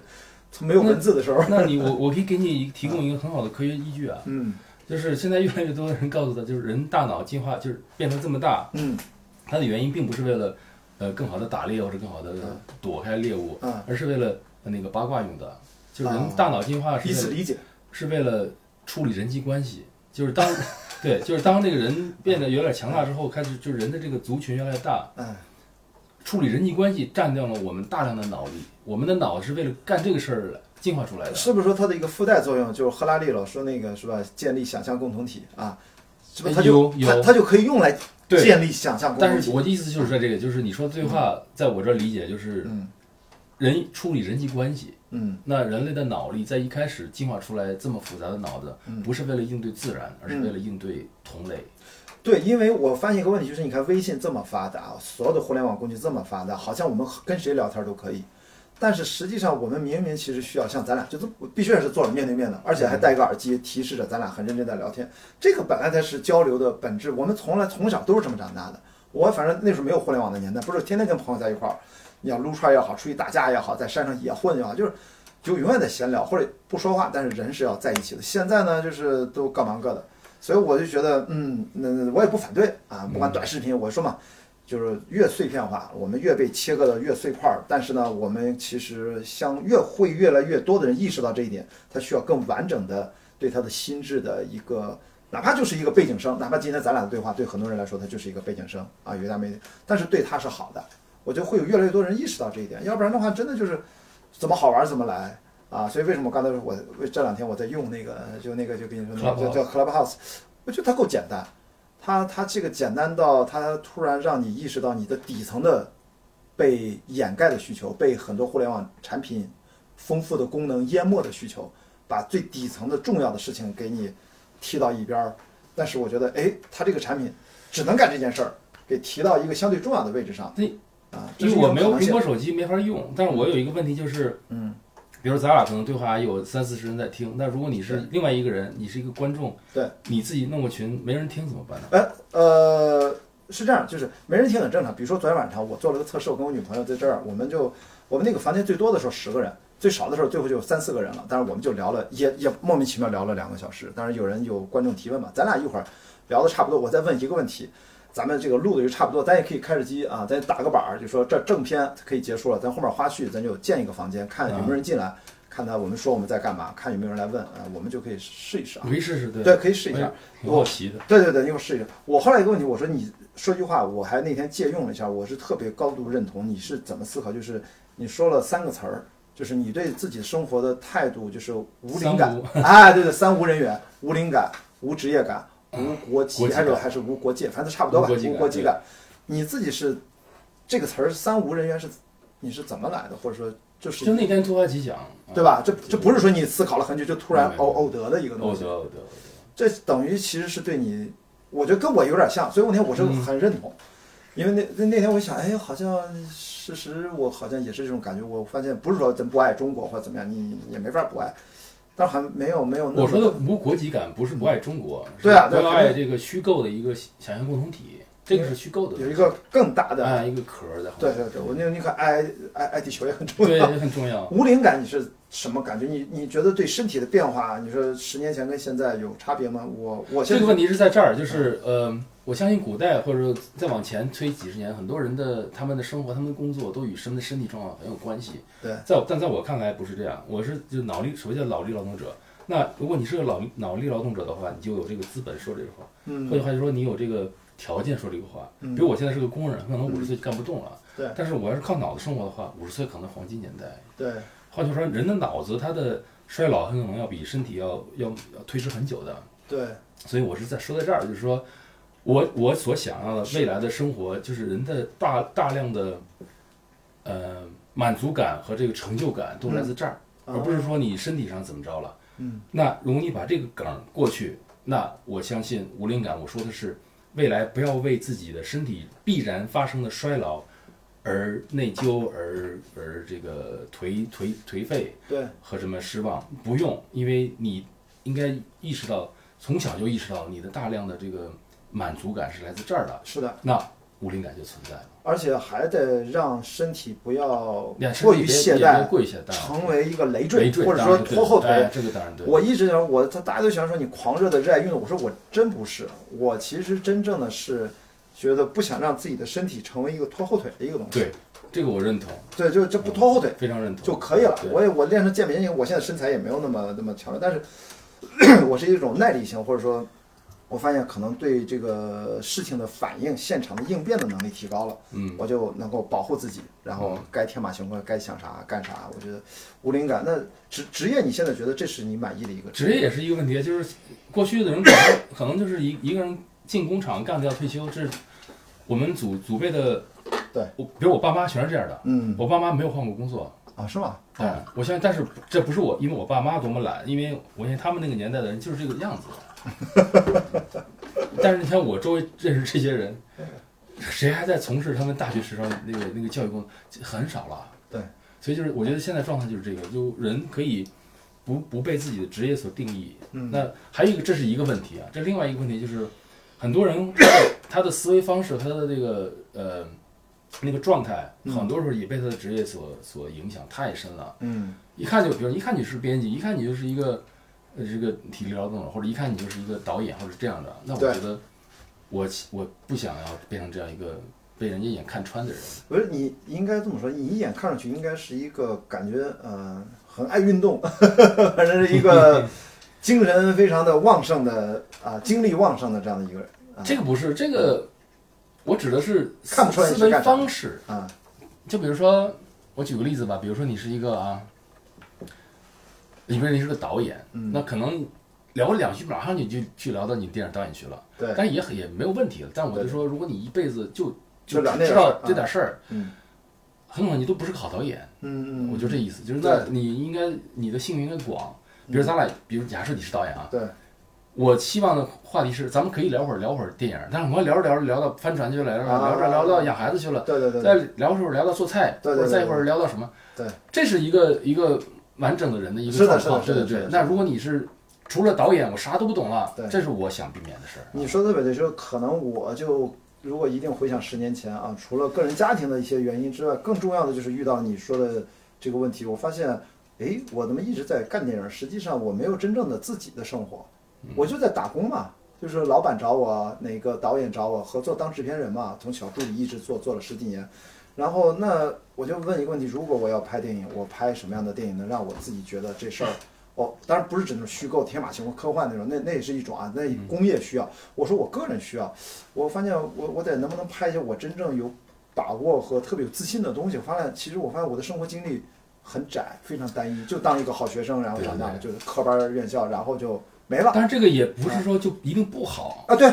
但但是你对就很难去做出那种哎创作。对，啊，如我后来发现，我其实比起运营、管理、制片，更多的是跟钱打交道和管理打交道。我发现我还是喜欢做内容，就你说的做跟创作，呃，实际有关的啊。所以我可能越野跑，后来发现我那我就认真生活几年吧。我这几年我觉得明显的感觉有变化，就是还是踏踏实实，就是可能少赚点钱，那肯定的少赚很多钱吧，哪怕是，但是你会觉得哦，我现在知道，你让我写任何的东西，有哪几个剧本，我想表达的什么，是我十年前不可想象的。我就这告诉像这本《创造力》，我就写的那个对《创造的起源》，对就是表达了这样一个观点，就是嗯创造不是不是凭空而来的，它创造什么叫创造？嗯创造是你已经知道的一些其他的不同的差的很大的领域的一个新的全新的结合。嗯所以我觉得创造力强的人一定是这种乱七八糟小知识知道的多的人，嗯啊，那老小是， 那那那应该是老六啊。他 可以啊，他绝对可以对，当然可以了。哎，这他呃，他跟你约的这个聊，他是一就是要什么时候上线的那个这我就不知道，但我们约的是明天聊啊。哦，但是不是已经聊过一次了吗？聊的一次是啊，呃，旅行的那个是春节期间，哦，你看他已经为春节期间哈，对吧？，那个但是春节期间是这啊样，就是我说好了，就是前老六说他不是六嘛，啊他说他说以后的节目就是每六期为一个啊季一啊季，啊一季，第一季是他跟陈小青聊这个啊聊什么，啊我也不知道，也肯不知定道是春节前就播。他第一个礼拜是这个，第二礼拜是我跟他聊旅行，哦，太好了，他这都是跟六有关哈。哎不是这，我因为我一直觉得这个音频真的是相对性价比，就是说好控制，成本也不用那么那么高啊。但是我自己觉得我是想做视频的，这样的话我方便剪成段儿也去去做对这个发啊你们你们这个后面的营销我不管，但是我作为一个用户来讲，对我更认可音频。我是这样想的，就对嗯是无论是你做音频、做视频，还是我写字儿，对我们都在占用或者是争夺消费者的时间。对，那呃，一个消费者他如果有时间坐下来，哪怕就他如果真有时间坐下来的话，对他既可以听，也可以看视频，也可以对看书，也可以对看电影。对，那这几种东西哪个对他一样吸引力最大呢？我对觉得是电影儿。嗯啊， 所以我认为我或者是书吧，书对对和电影，它对因为书有它不可替代的东西，对对那电影，那如果你是一个想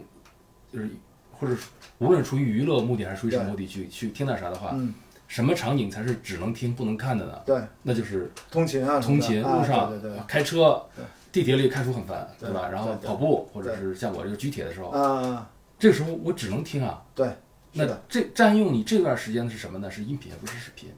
我其实是什么？是因为现在越来越多的网站跟 YouTube 会越来越像，包括 B 站和微博已经可以了。什么嗯呢？就是哪怕你看的这个视频有个选项后台播放，对它也你就起到听就行啊，了也可以听视频。对你就是一这还一好举两得，你既可以，那我这个是毫无没有是的问题是的对，我最最后呃，咱俩问题，我想问你，你认为你眼下对你最重要的事儿是啥？眼下对我最重要的事或儿，者未来这一年或者一两年，近期内，我只是眼下，就是近期一年、两我年、三我年。自己有两个新的三部曲开始了，对你刚才提到呃呃两个新的三个对这个，刚才不是说一个 是一个是这个啊叫未来的农业、未来的材料和未来的能源。嗯我现在已经写完了农业，写完了材料，再写能源。哦我开未来的我要开一个新三部曲，嗯这是与可能咱俩一个共同的经历有关的哦未来的海洋。哦呃，这个三部曲我已经写了一个，就是未来的海鲜，就是整个写的是海洋中的鱼类的这个获取，就是蛋白质获取嘛。嗯就你鱼是哪儿来的，对海鲜哪儿来的，这对写完了。嗯第二，我想写的是深海，嗯就 deep sea，嗯就相当于就是深海，意思就是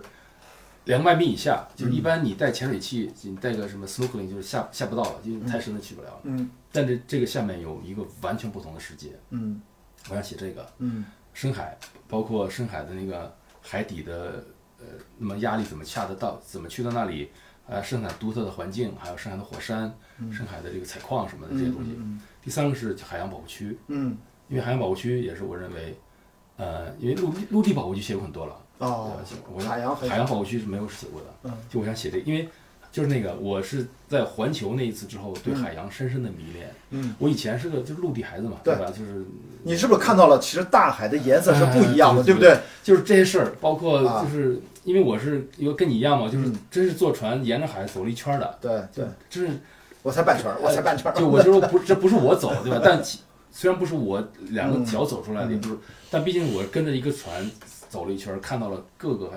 呃印印度洋、太平洋的对这个大象嗯不同的状况，对这是我对海洋产生了深深的兴趣。那嗯这个兴趣促使了我想把这个三部曲也写出来，所以我现在嗯这是一个三想部曲。嗯对想写两两个三部曲，把它写了，这是我现在关心的事情。所以说，刚好也是出国不方便这段时间，其实对你有个完整的写作的一个阶对，段。但是但是出国不方面对我有很大影响。我这个三个选题绝不想只在国内做，哦，对，你要出去采采访访啊，对或者怎么样的？那你估计有有想法，今年如果你也打了疫苗或者怎么样，你会如果有机会出，你会出去吗？当然会是吧？就是能能出能哎能出出去，但是我真是我已经没有能力预测这个对什我么也时候能出了啊。我也是做好准备，因为我我也跟呃跟女朋友说嘛，就我们虽然在在一起，我说如果青岛市政府还需要我，这个比赛又启动了，你还是要走？我肯定，因为但还好，后面还有五个月嘛，只是说我五月还好，就但是还好嘛，就是七年就不行了。啊不七年，我说我是把那个七年的规划往后挪十年哦再说，因为原来的规划是。就是通过帆船旅行，我甚至多打一些比赛。帆船很奇怪啊，因为它是团队比赛。嗯我虽然是业余的，但是只要我跟顶尖的运动员在一起，他们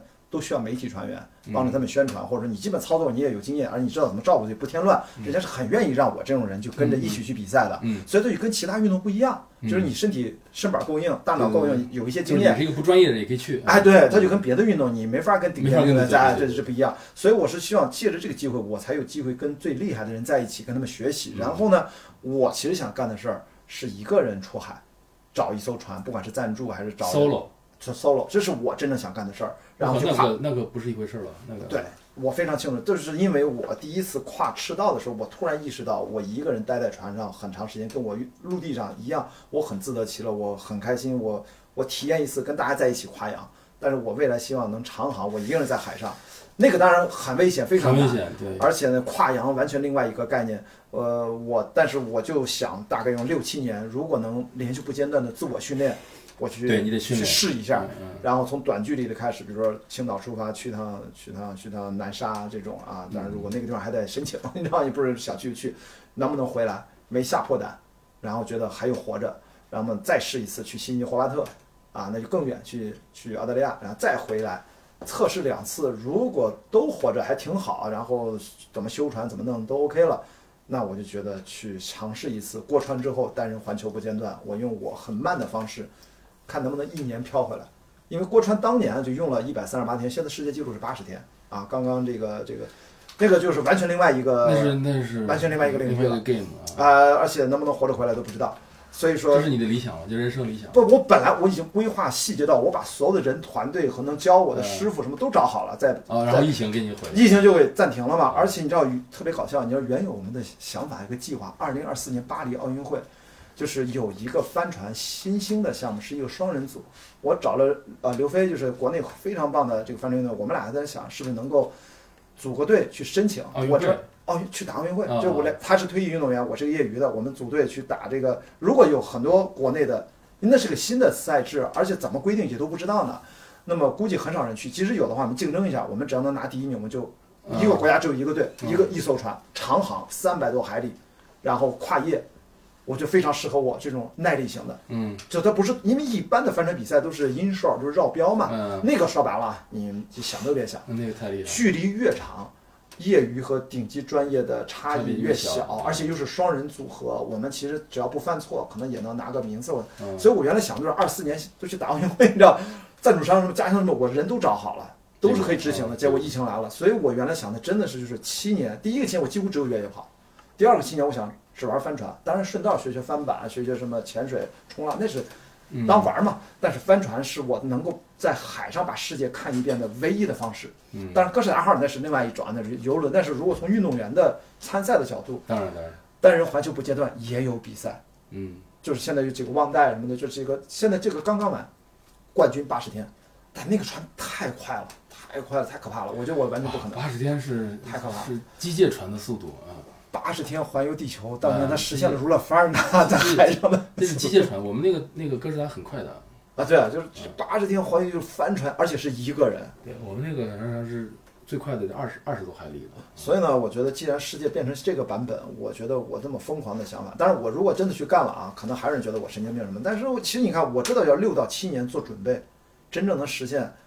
就算啊，就是结果都是可判定的。去年不是有一个 solo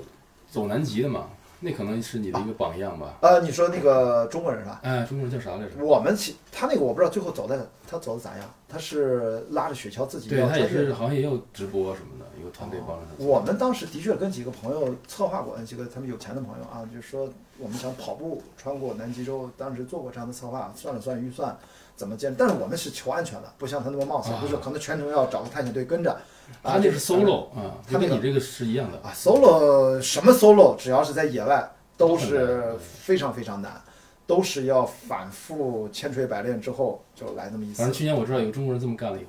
啊起码到我应该是干到干了成南极了点，应该成了吧？就往返还是穿越。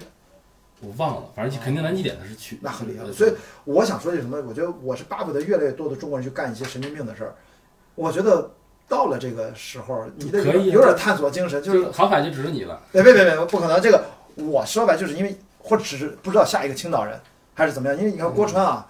就郭川之后就再也没有任何的中国人去做类似的尝试，连短距离的都没有。我跟你说，它的差别之大就在于，我知道有个青岛的哥们儿，他去想去南中国海去三亚往返，结果都没完成，单人就这么短距离都为没有啥呢？就是太难了，而且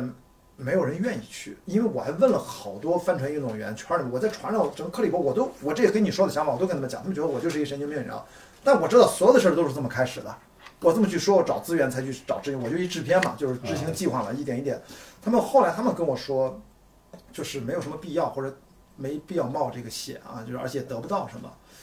我觉得可能就是可能大家有个明确的回报的诉求吧。我发现我做这事儿，就像咱俩这个聊天，我做开放对话，其实我也不知道我回报是啥，但是我觉得这个事儿是有意义的，应该是值得我花我的生命时间去尝试的，哪怕回不来，死半道儿，其实这个它绝对，但是我不会，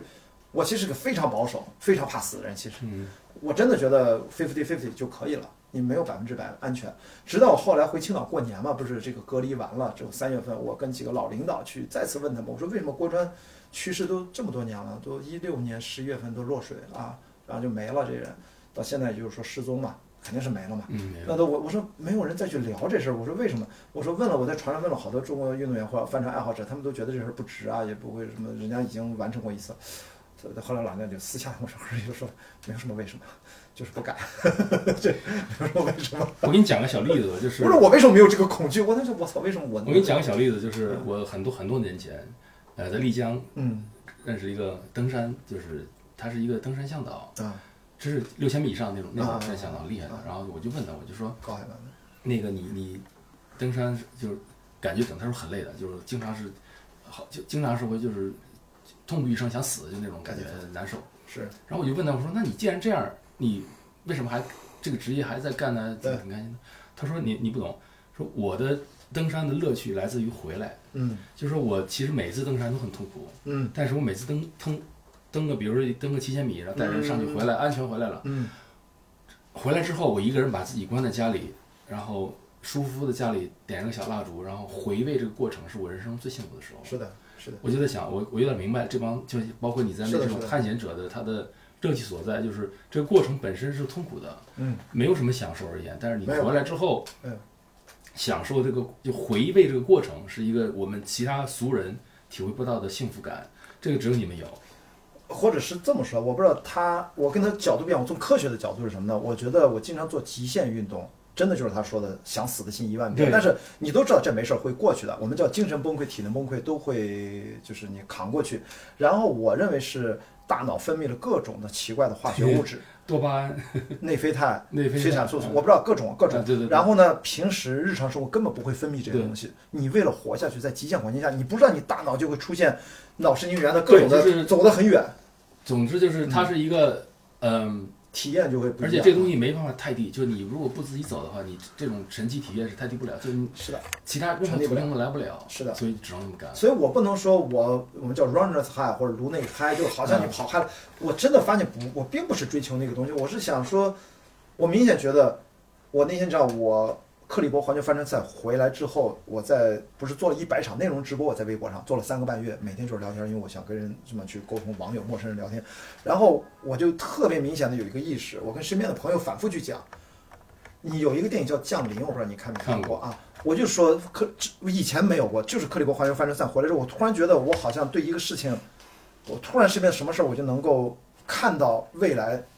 在我面前打开，嗯就是它会发生成变成什么样。比如你，咱俩如果聊聊聊，如果现在不想，如果咱俩天天如果在一起一段时间，我就好像突然看到土摩托可能未来一年后的样子，嗯，长了胡子还是变得更壮还是怎么，我不知道它就会突然在我面前打开一样。是吗？我然后我去帆船也是，你看我跟你说这么详细，就是因为我已经看到了奥运会比赛的现场的样子和什么，就感觉这个事情就就是跟那个就是科学理论，就是到底人的命运是不是注定的，还是怎么样？哦，那你这更更深一层了。我我想说的是，我一思考这是为什么？或许是因为大量的户外运动的反复的刺激，就是我的脑神经它的组织方式发生了一些什么样的变化，使边界走得比较远，在安全不用药的情况下，不用一些什么什么毒品什么那种啊，就是迷幻剂，我也没有，我也挺清醒的。我觉得这个东西是我以前没有过的，而且，所以我还觉得，嗯，那当然，我现在不知道这东西是不是过一阵儿就没了啊。我们去登高海拔的时候，我们那登山向导给我们讲，我们连登阿姆代布朗等了玉珠峰，连登了几座雪山，他说你身体里面那个高海拔的适应性三个半月，三个半月之后你就要没了重新啊重适应新适应，重新适应，就这样。所以我不知道现在这个能力，反正就是这半年就特别强烈。所以我我现在做的事儿都是靠这些指引去决定去做的，我没有任何逻辑。比如说咱俩做这事儿，我赚钱吗？不赚钱。考虑这我也不知道，但是我突然就总也觉得我要做这个事儿，我现在也不放弃去七年七年七年的这个指引方向，但是但是现在出不去了，所以呢，我就马上很务实的制片思维就起来了，嗯嗯嗯该谈恋爱谈恋爱，该怎么赚钱赚钱，该接商单商单，接广告广告。但是我突然觉得，只要时机合适，那应该是我还要去。而且我觉得五十岁的时候，比如咱们这个年纪啊，如果十年后跟你现在年纪差不多，我觉得我是可以的。而且那个时候身体啊、机能，你看你现在身子板一看这很好啊，然后再积累这个知识，做知识储备，应该是可以。这就是我觉得这十年，特别是过去这一年的航海，给我最大的身体上的，就是精神层面上的直接的变化，这个还挺神奇的。嗯我觉得你应该把这些东西写出来，因为我相信，呃，中国人有你这种经历的人是不多的。嗯。然后这种经历也没法复制，而且你要不写的话呢，我们这种俗人去猜也猜不出来。你应该想一个更牛逼的办法把它写出来，就是比如咱俩聊，嗯，还可能没有太过脑子。你将来如啊果你对如果你整理一下整理一对下，把你这个想法用一个更更完备、更准确的想法把它写出来，也很有价值啊。或者我应该，我不知道，因为因为我只有跟这么人聊了，我才发现一，我才知道哦，或许他们说单人环球不间断这个尝试是没有意义的，有没有意义这个没有关系，这是个主观问，这个我 OK 啊。但是我的几个老领导，他们都这么说，我问了两个老领导，都是帆船管理局的，就就管这一口了，他们说。他们都知道中国这个帆船想法，他们说就是不敢。那我就你想问你问问老外嘛，不，我想说的是，我突然就想起了郭帆的写的一封长信。那封信我在哦穿越比利牛斯九百公里的时候，我在帐篷里面还把那封信念了一遍，做成了一个小视频。上面郭川原话说的是，如果呃要单人环球不间断，如果是一个呃呃外国人，他不会像中国人一样质疑你，你疯了，你要自杀，你为什么干这事儿？如果是外国人听到，他第一反应说什么船，什么怎么去，什么计划，嗯，就是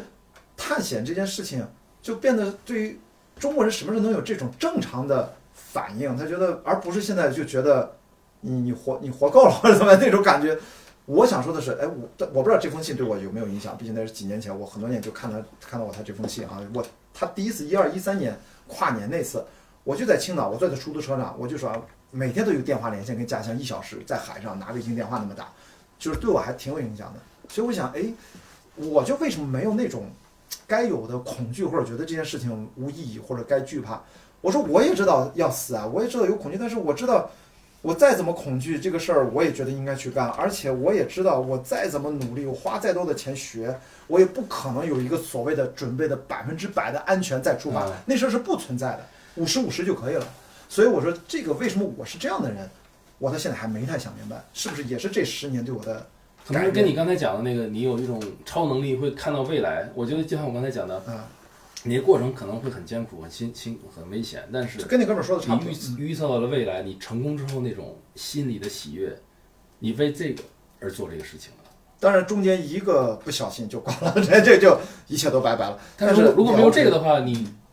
完成这个事儿之后，你有什么牛可吹？没法吹牛了。所以我其实这么话说的，就是说我其实是完全像你跟咱这点，咱俩差不多，就是完全可以接受我在做一个这样的事情，是危险程度是有点高啊。我别说环球就挂掉了，我可能去到南中国海回来就挂掉那了。就挂掉了我对我那时候我是出发之前我是想明，我觉得是接受的，而且我得让身边的朋友也都知道我是接受的，他们接不接受我控制不了，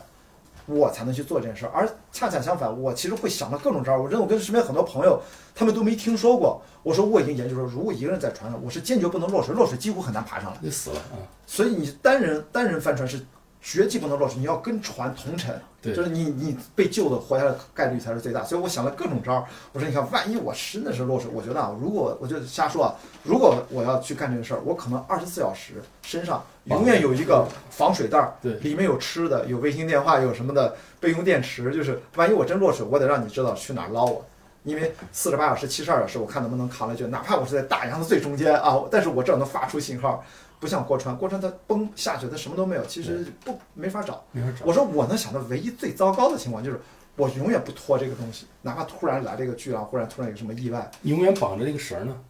啊，是哎，因为你总要做一些动作，没法没百分之放手哎啊，就每一次吧，因为你要看船是什么样，怎么操作。当然这是一种方法，就是我无论都不去最危险，但你还要去前翻、大前翻、小前翻，你你不那是能个多大的船？呃，郭川一三一二一三年那次是四十尺，我猜如果我要去的话，现在可以用大概五十尺、五十五尺，稍微大一点，稳定性就是它可以是个赛船。但是我这么说，我为什么说我觉得我敢干这事儿？很多玩帆船的人他可能就不会这么想，就是你不要把帆船打开，不要让它跑得很快。我永远是用很慢的速度，在呃一九多少五十年前，一九六九年，就是罗宾爵世界上第一个单人环球国间段完成的，就是那个 Golden Globe 那一、那个叫第一届的比赛，是一个媒体杂志办的比赛。就是罗宾爵士就是我们克利伯环球帆船赛的创始人，所以他办了这个比赛。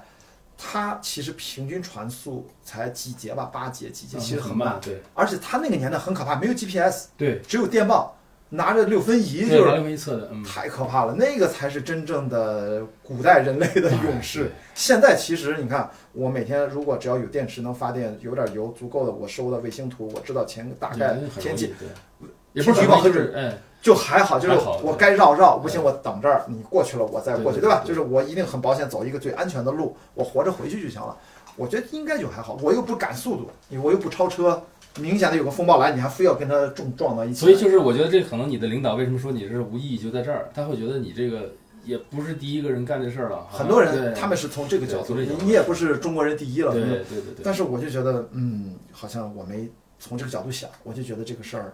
就应该由那照那么说，那多多少老外他们单人都是 solo 大西洋跨。嗯我认识这次认识好多船长，跨了好多次了，所以我跟他聊，他给了我很多意见。你看老外马上俩就啊，我会告诉你，如果你这样的想法，你现在这个阶段你要怎么做，人家就直接就。人家不会瞧不起你，我操你神经病！人家就直接给了很具体的建议，而且船多少钱，怎么能买到二手的，在哪儿哪儿买，只要我说出了这个意愿，我没钱，但我知道谁有钱。你知道，我认识身边很多有钱的朋友，我知道要去干这件事儿，我就会有很多人嗯会支持我的，因为我又他们都了解我的性格，我又不是一个去忽悠的什么什么，真的去干啊。那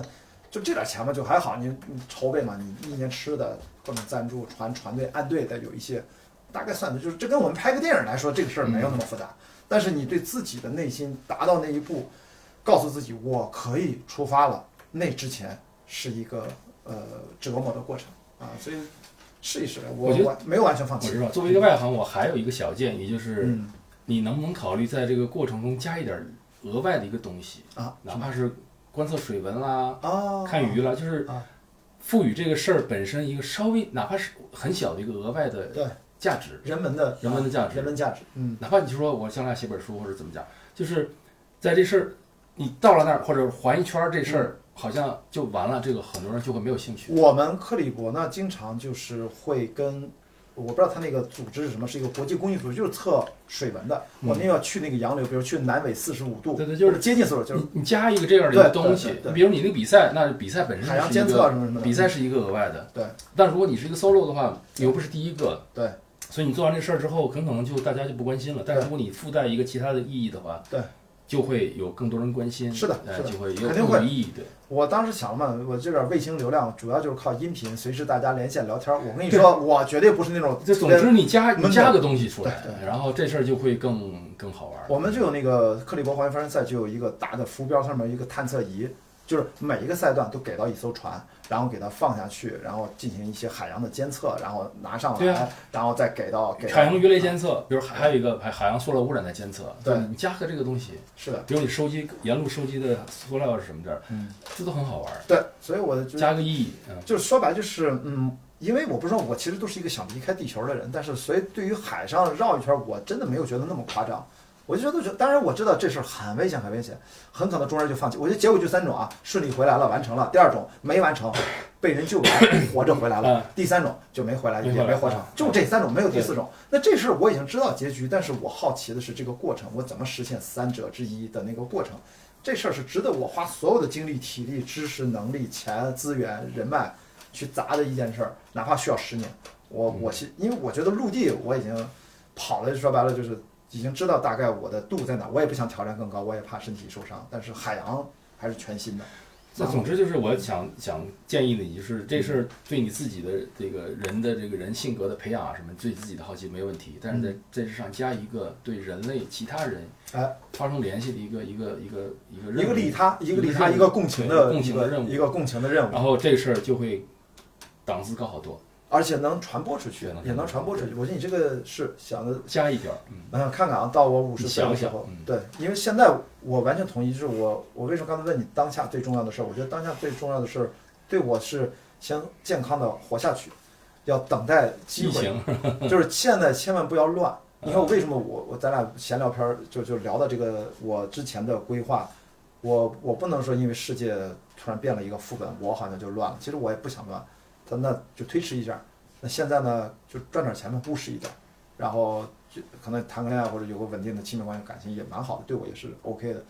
但那个事儿还是值得去做，所以我觉得女朋友我也跟她这么坦诚的去聊，她也觉得我靠，这他妈神经病。去吧，祝你成 功，我靠完成了我们俗人完不成的事儿。呃，这这这不是什么错，但就是想折腾一下，因为这个年纪还刚刚还来得及折腾。我那我觉就得折腾呗，对，对，哎呀，是反正咱今天就是就是闲聊啊，然后这些书啊，我觉得还得有些值得翻。哎，这本儿这个好看啊，我看你我这是刚我刚买，我已经看了一半儿了，因为这个是我拿它当厕所书看的，就是啊，上厕所看了，就是这书牛牛在这个人，这个人是我采访过的，啊，是吗？采访过他，我看过他无数片子，他还活着，还活着还活啊着！对大卫·爱登堡啊，这个书好玩儿在，这个人有极强的幽默感，就他讲那些事儿，英国人吧？好多事儿就是后面那小结尾给我乐坏了，对 吧？我觉得就是跟跟你聊最重要的就是我的一个看书的一个指引，然后进入了非虚构的世界，嗯我还挺开心的啊。呃，那我们就今天我们的开放对话这一集就先先聊到这儿，好吧？我们谢谢呃谢谢土木哥老谢师谢能来我家聊，啊，感谢。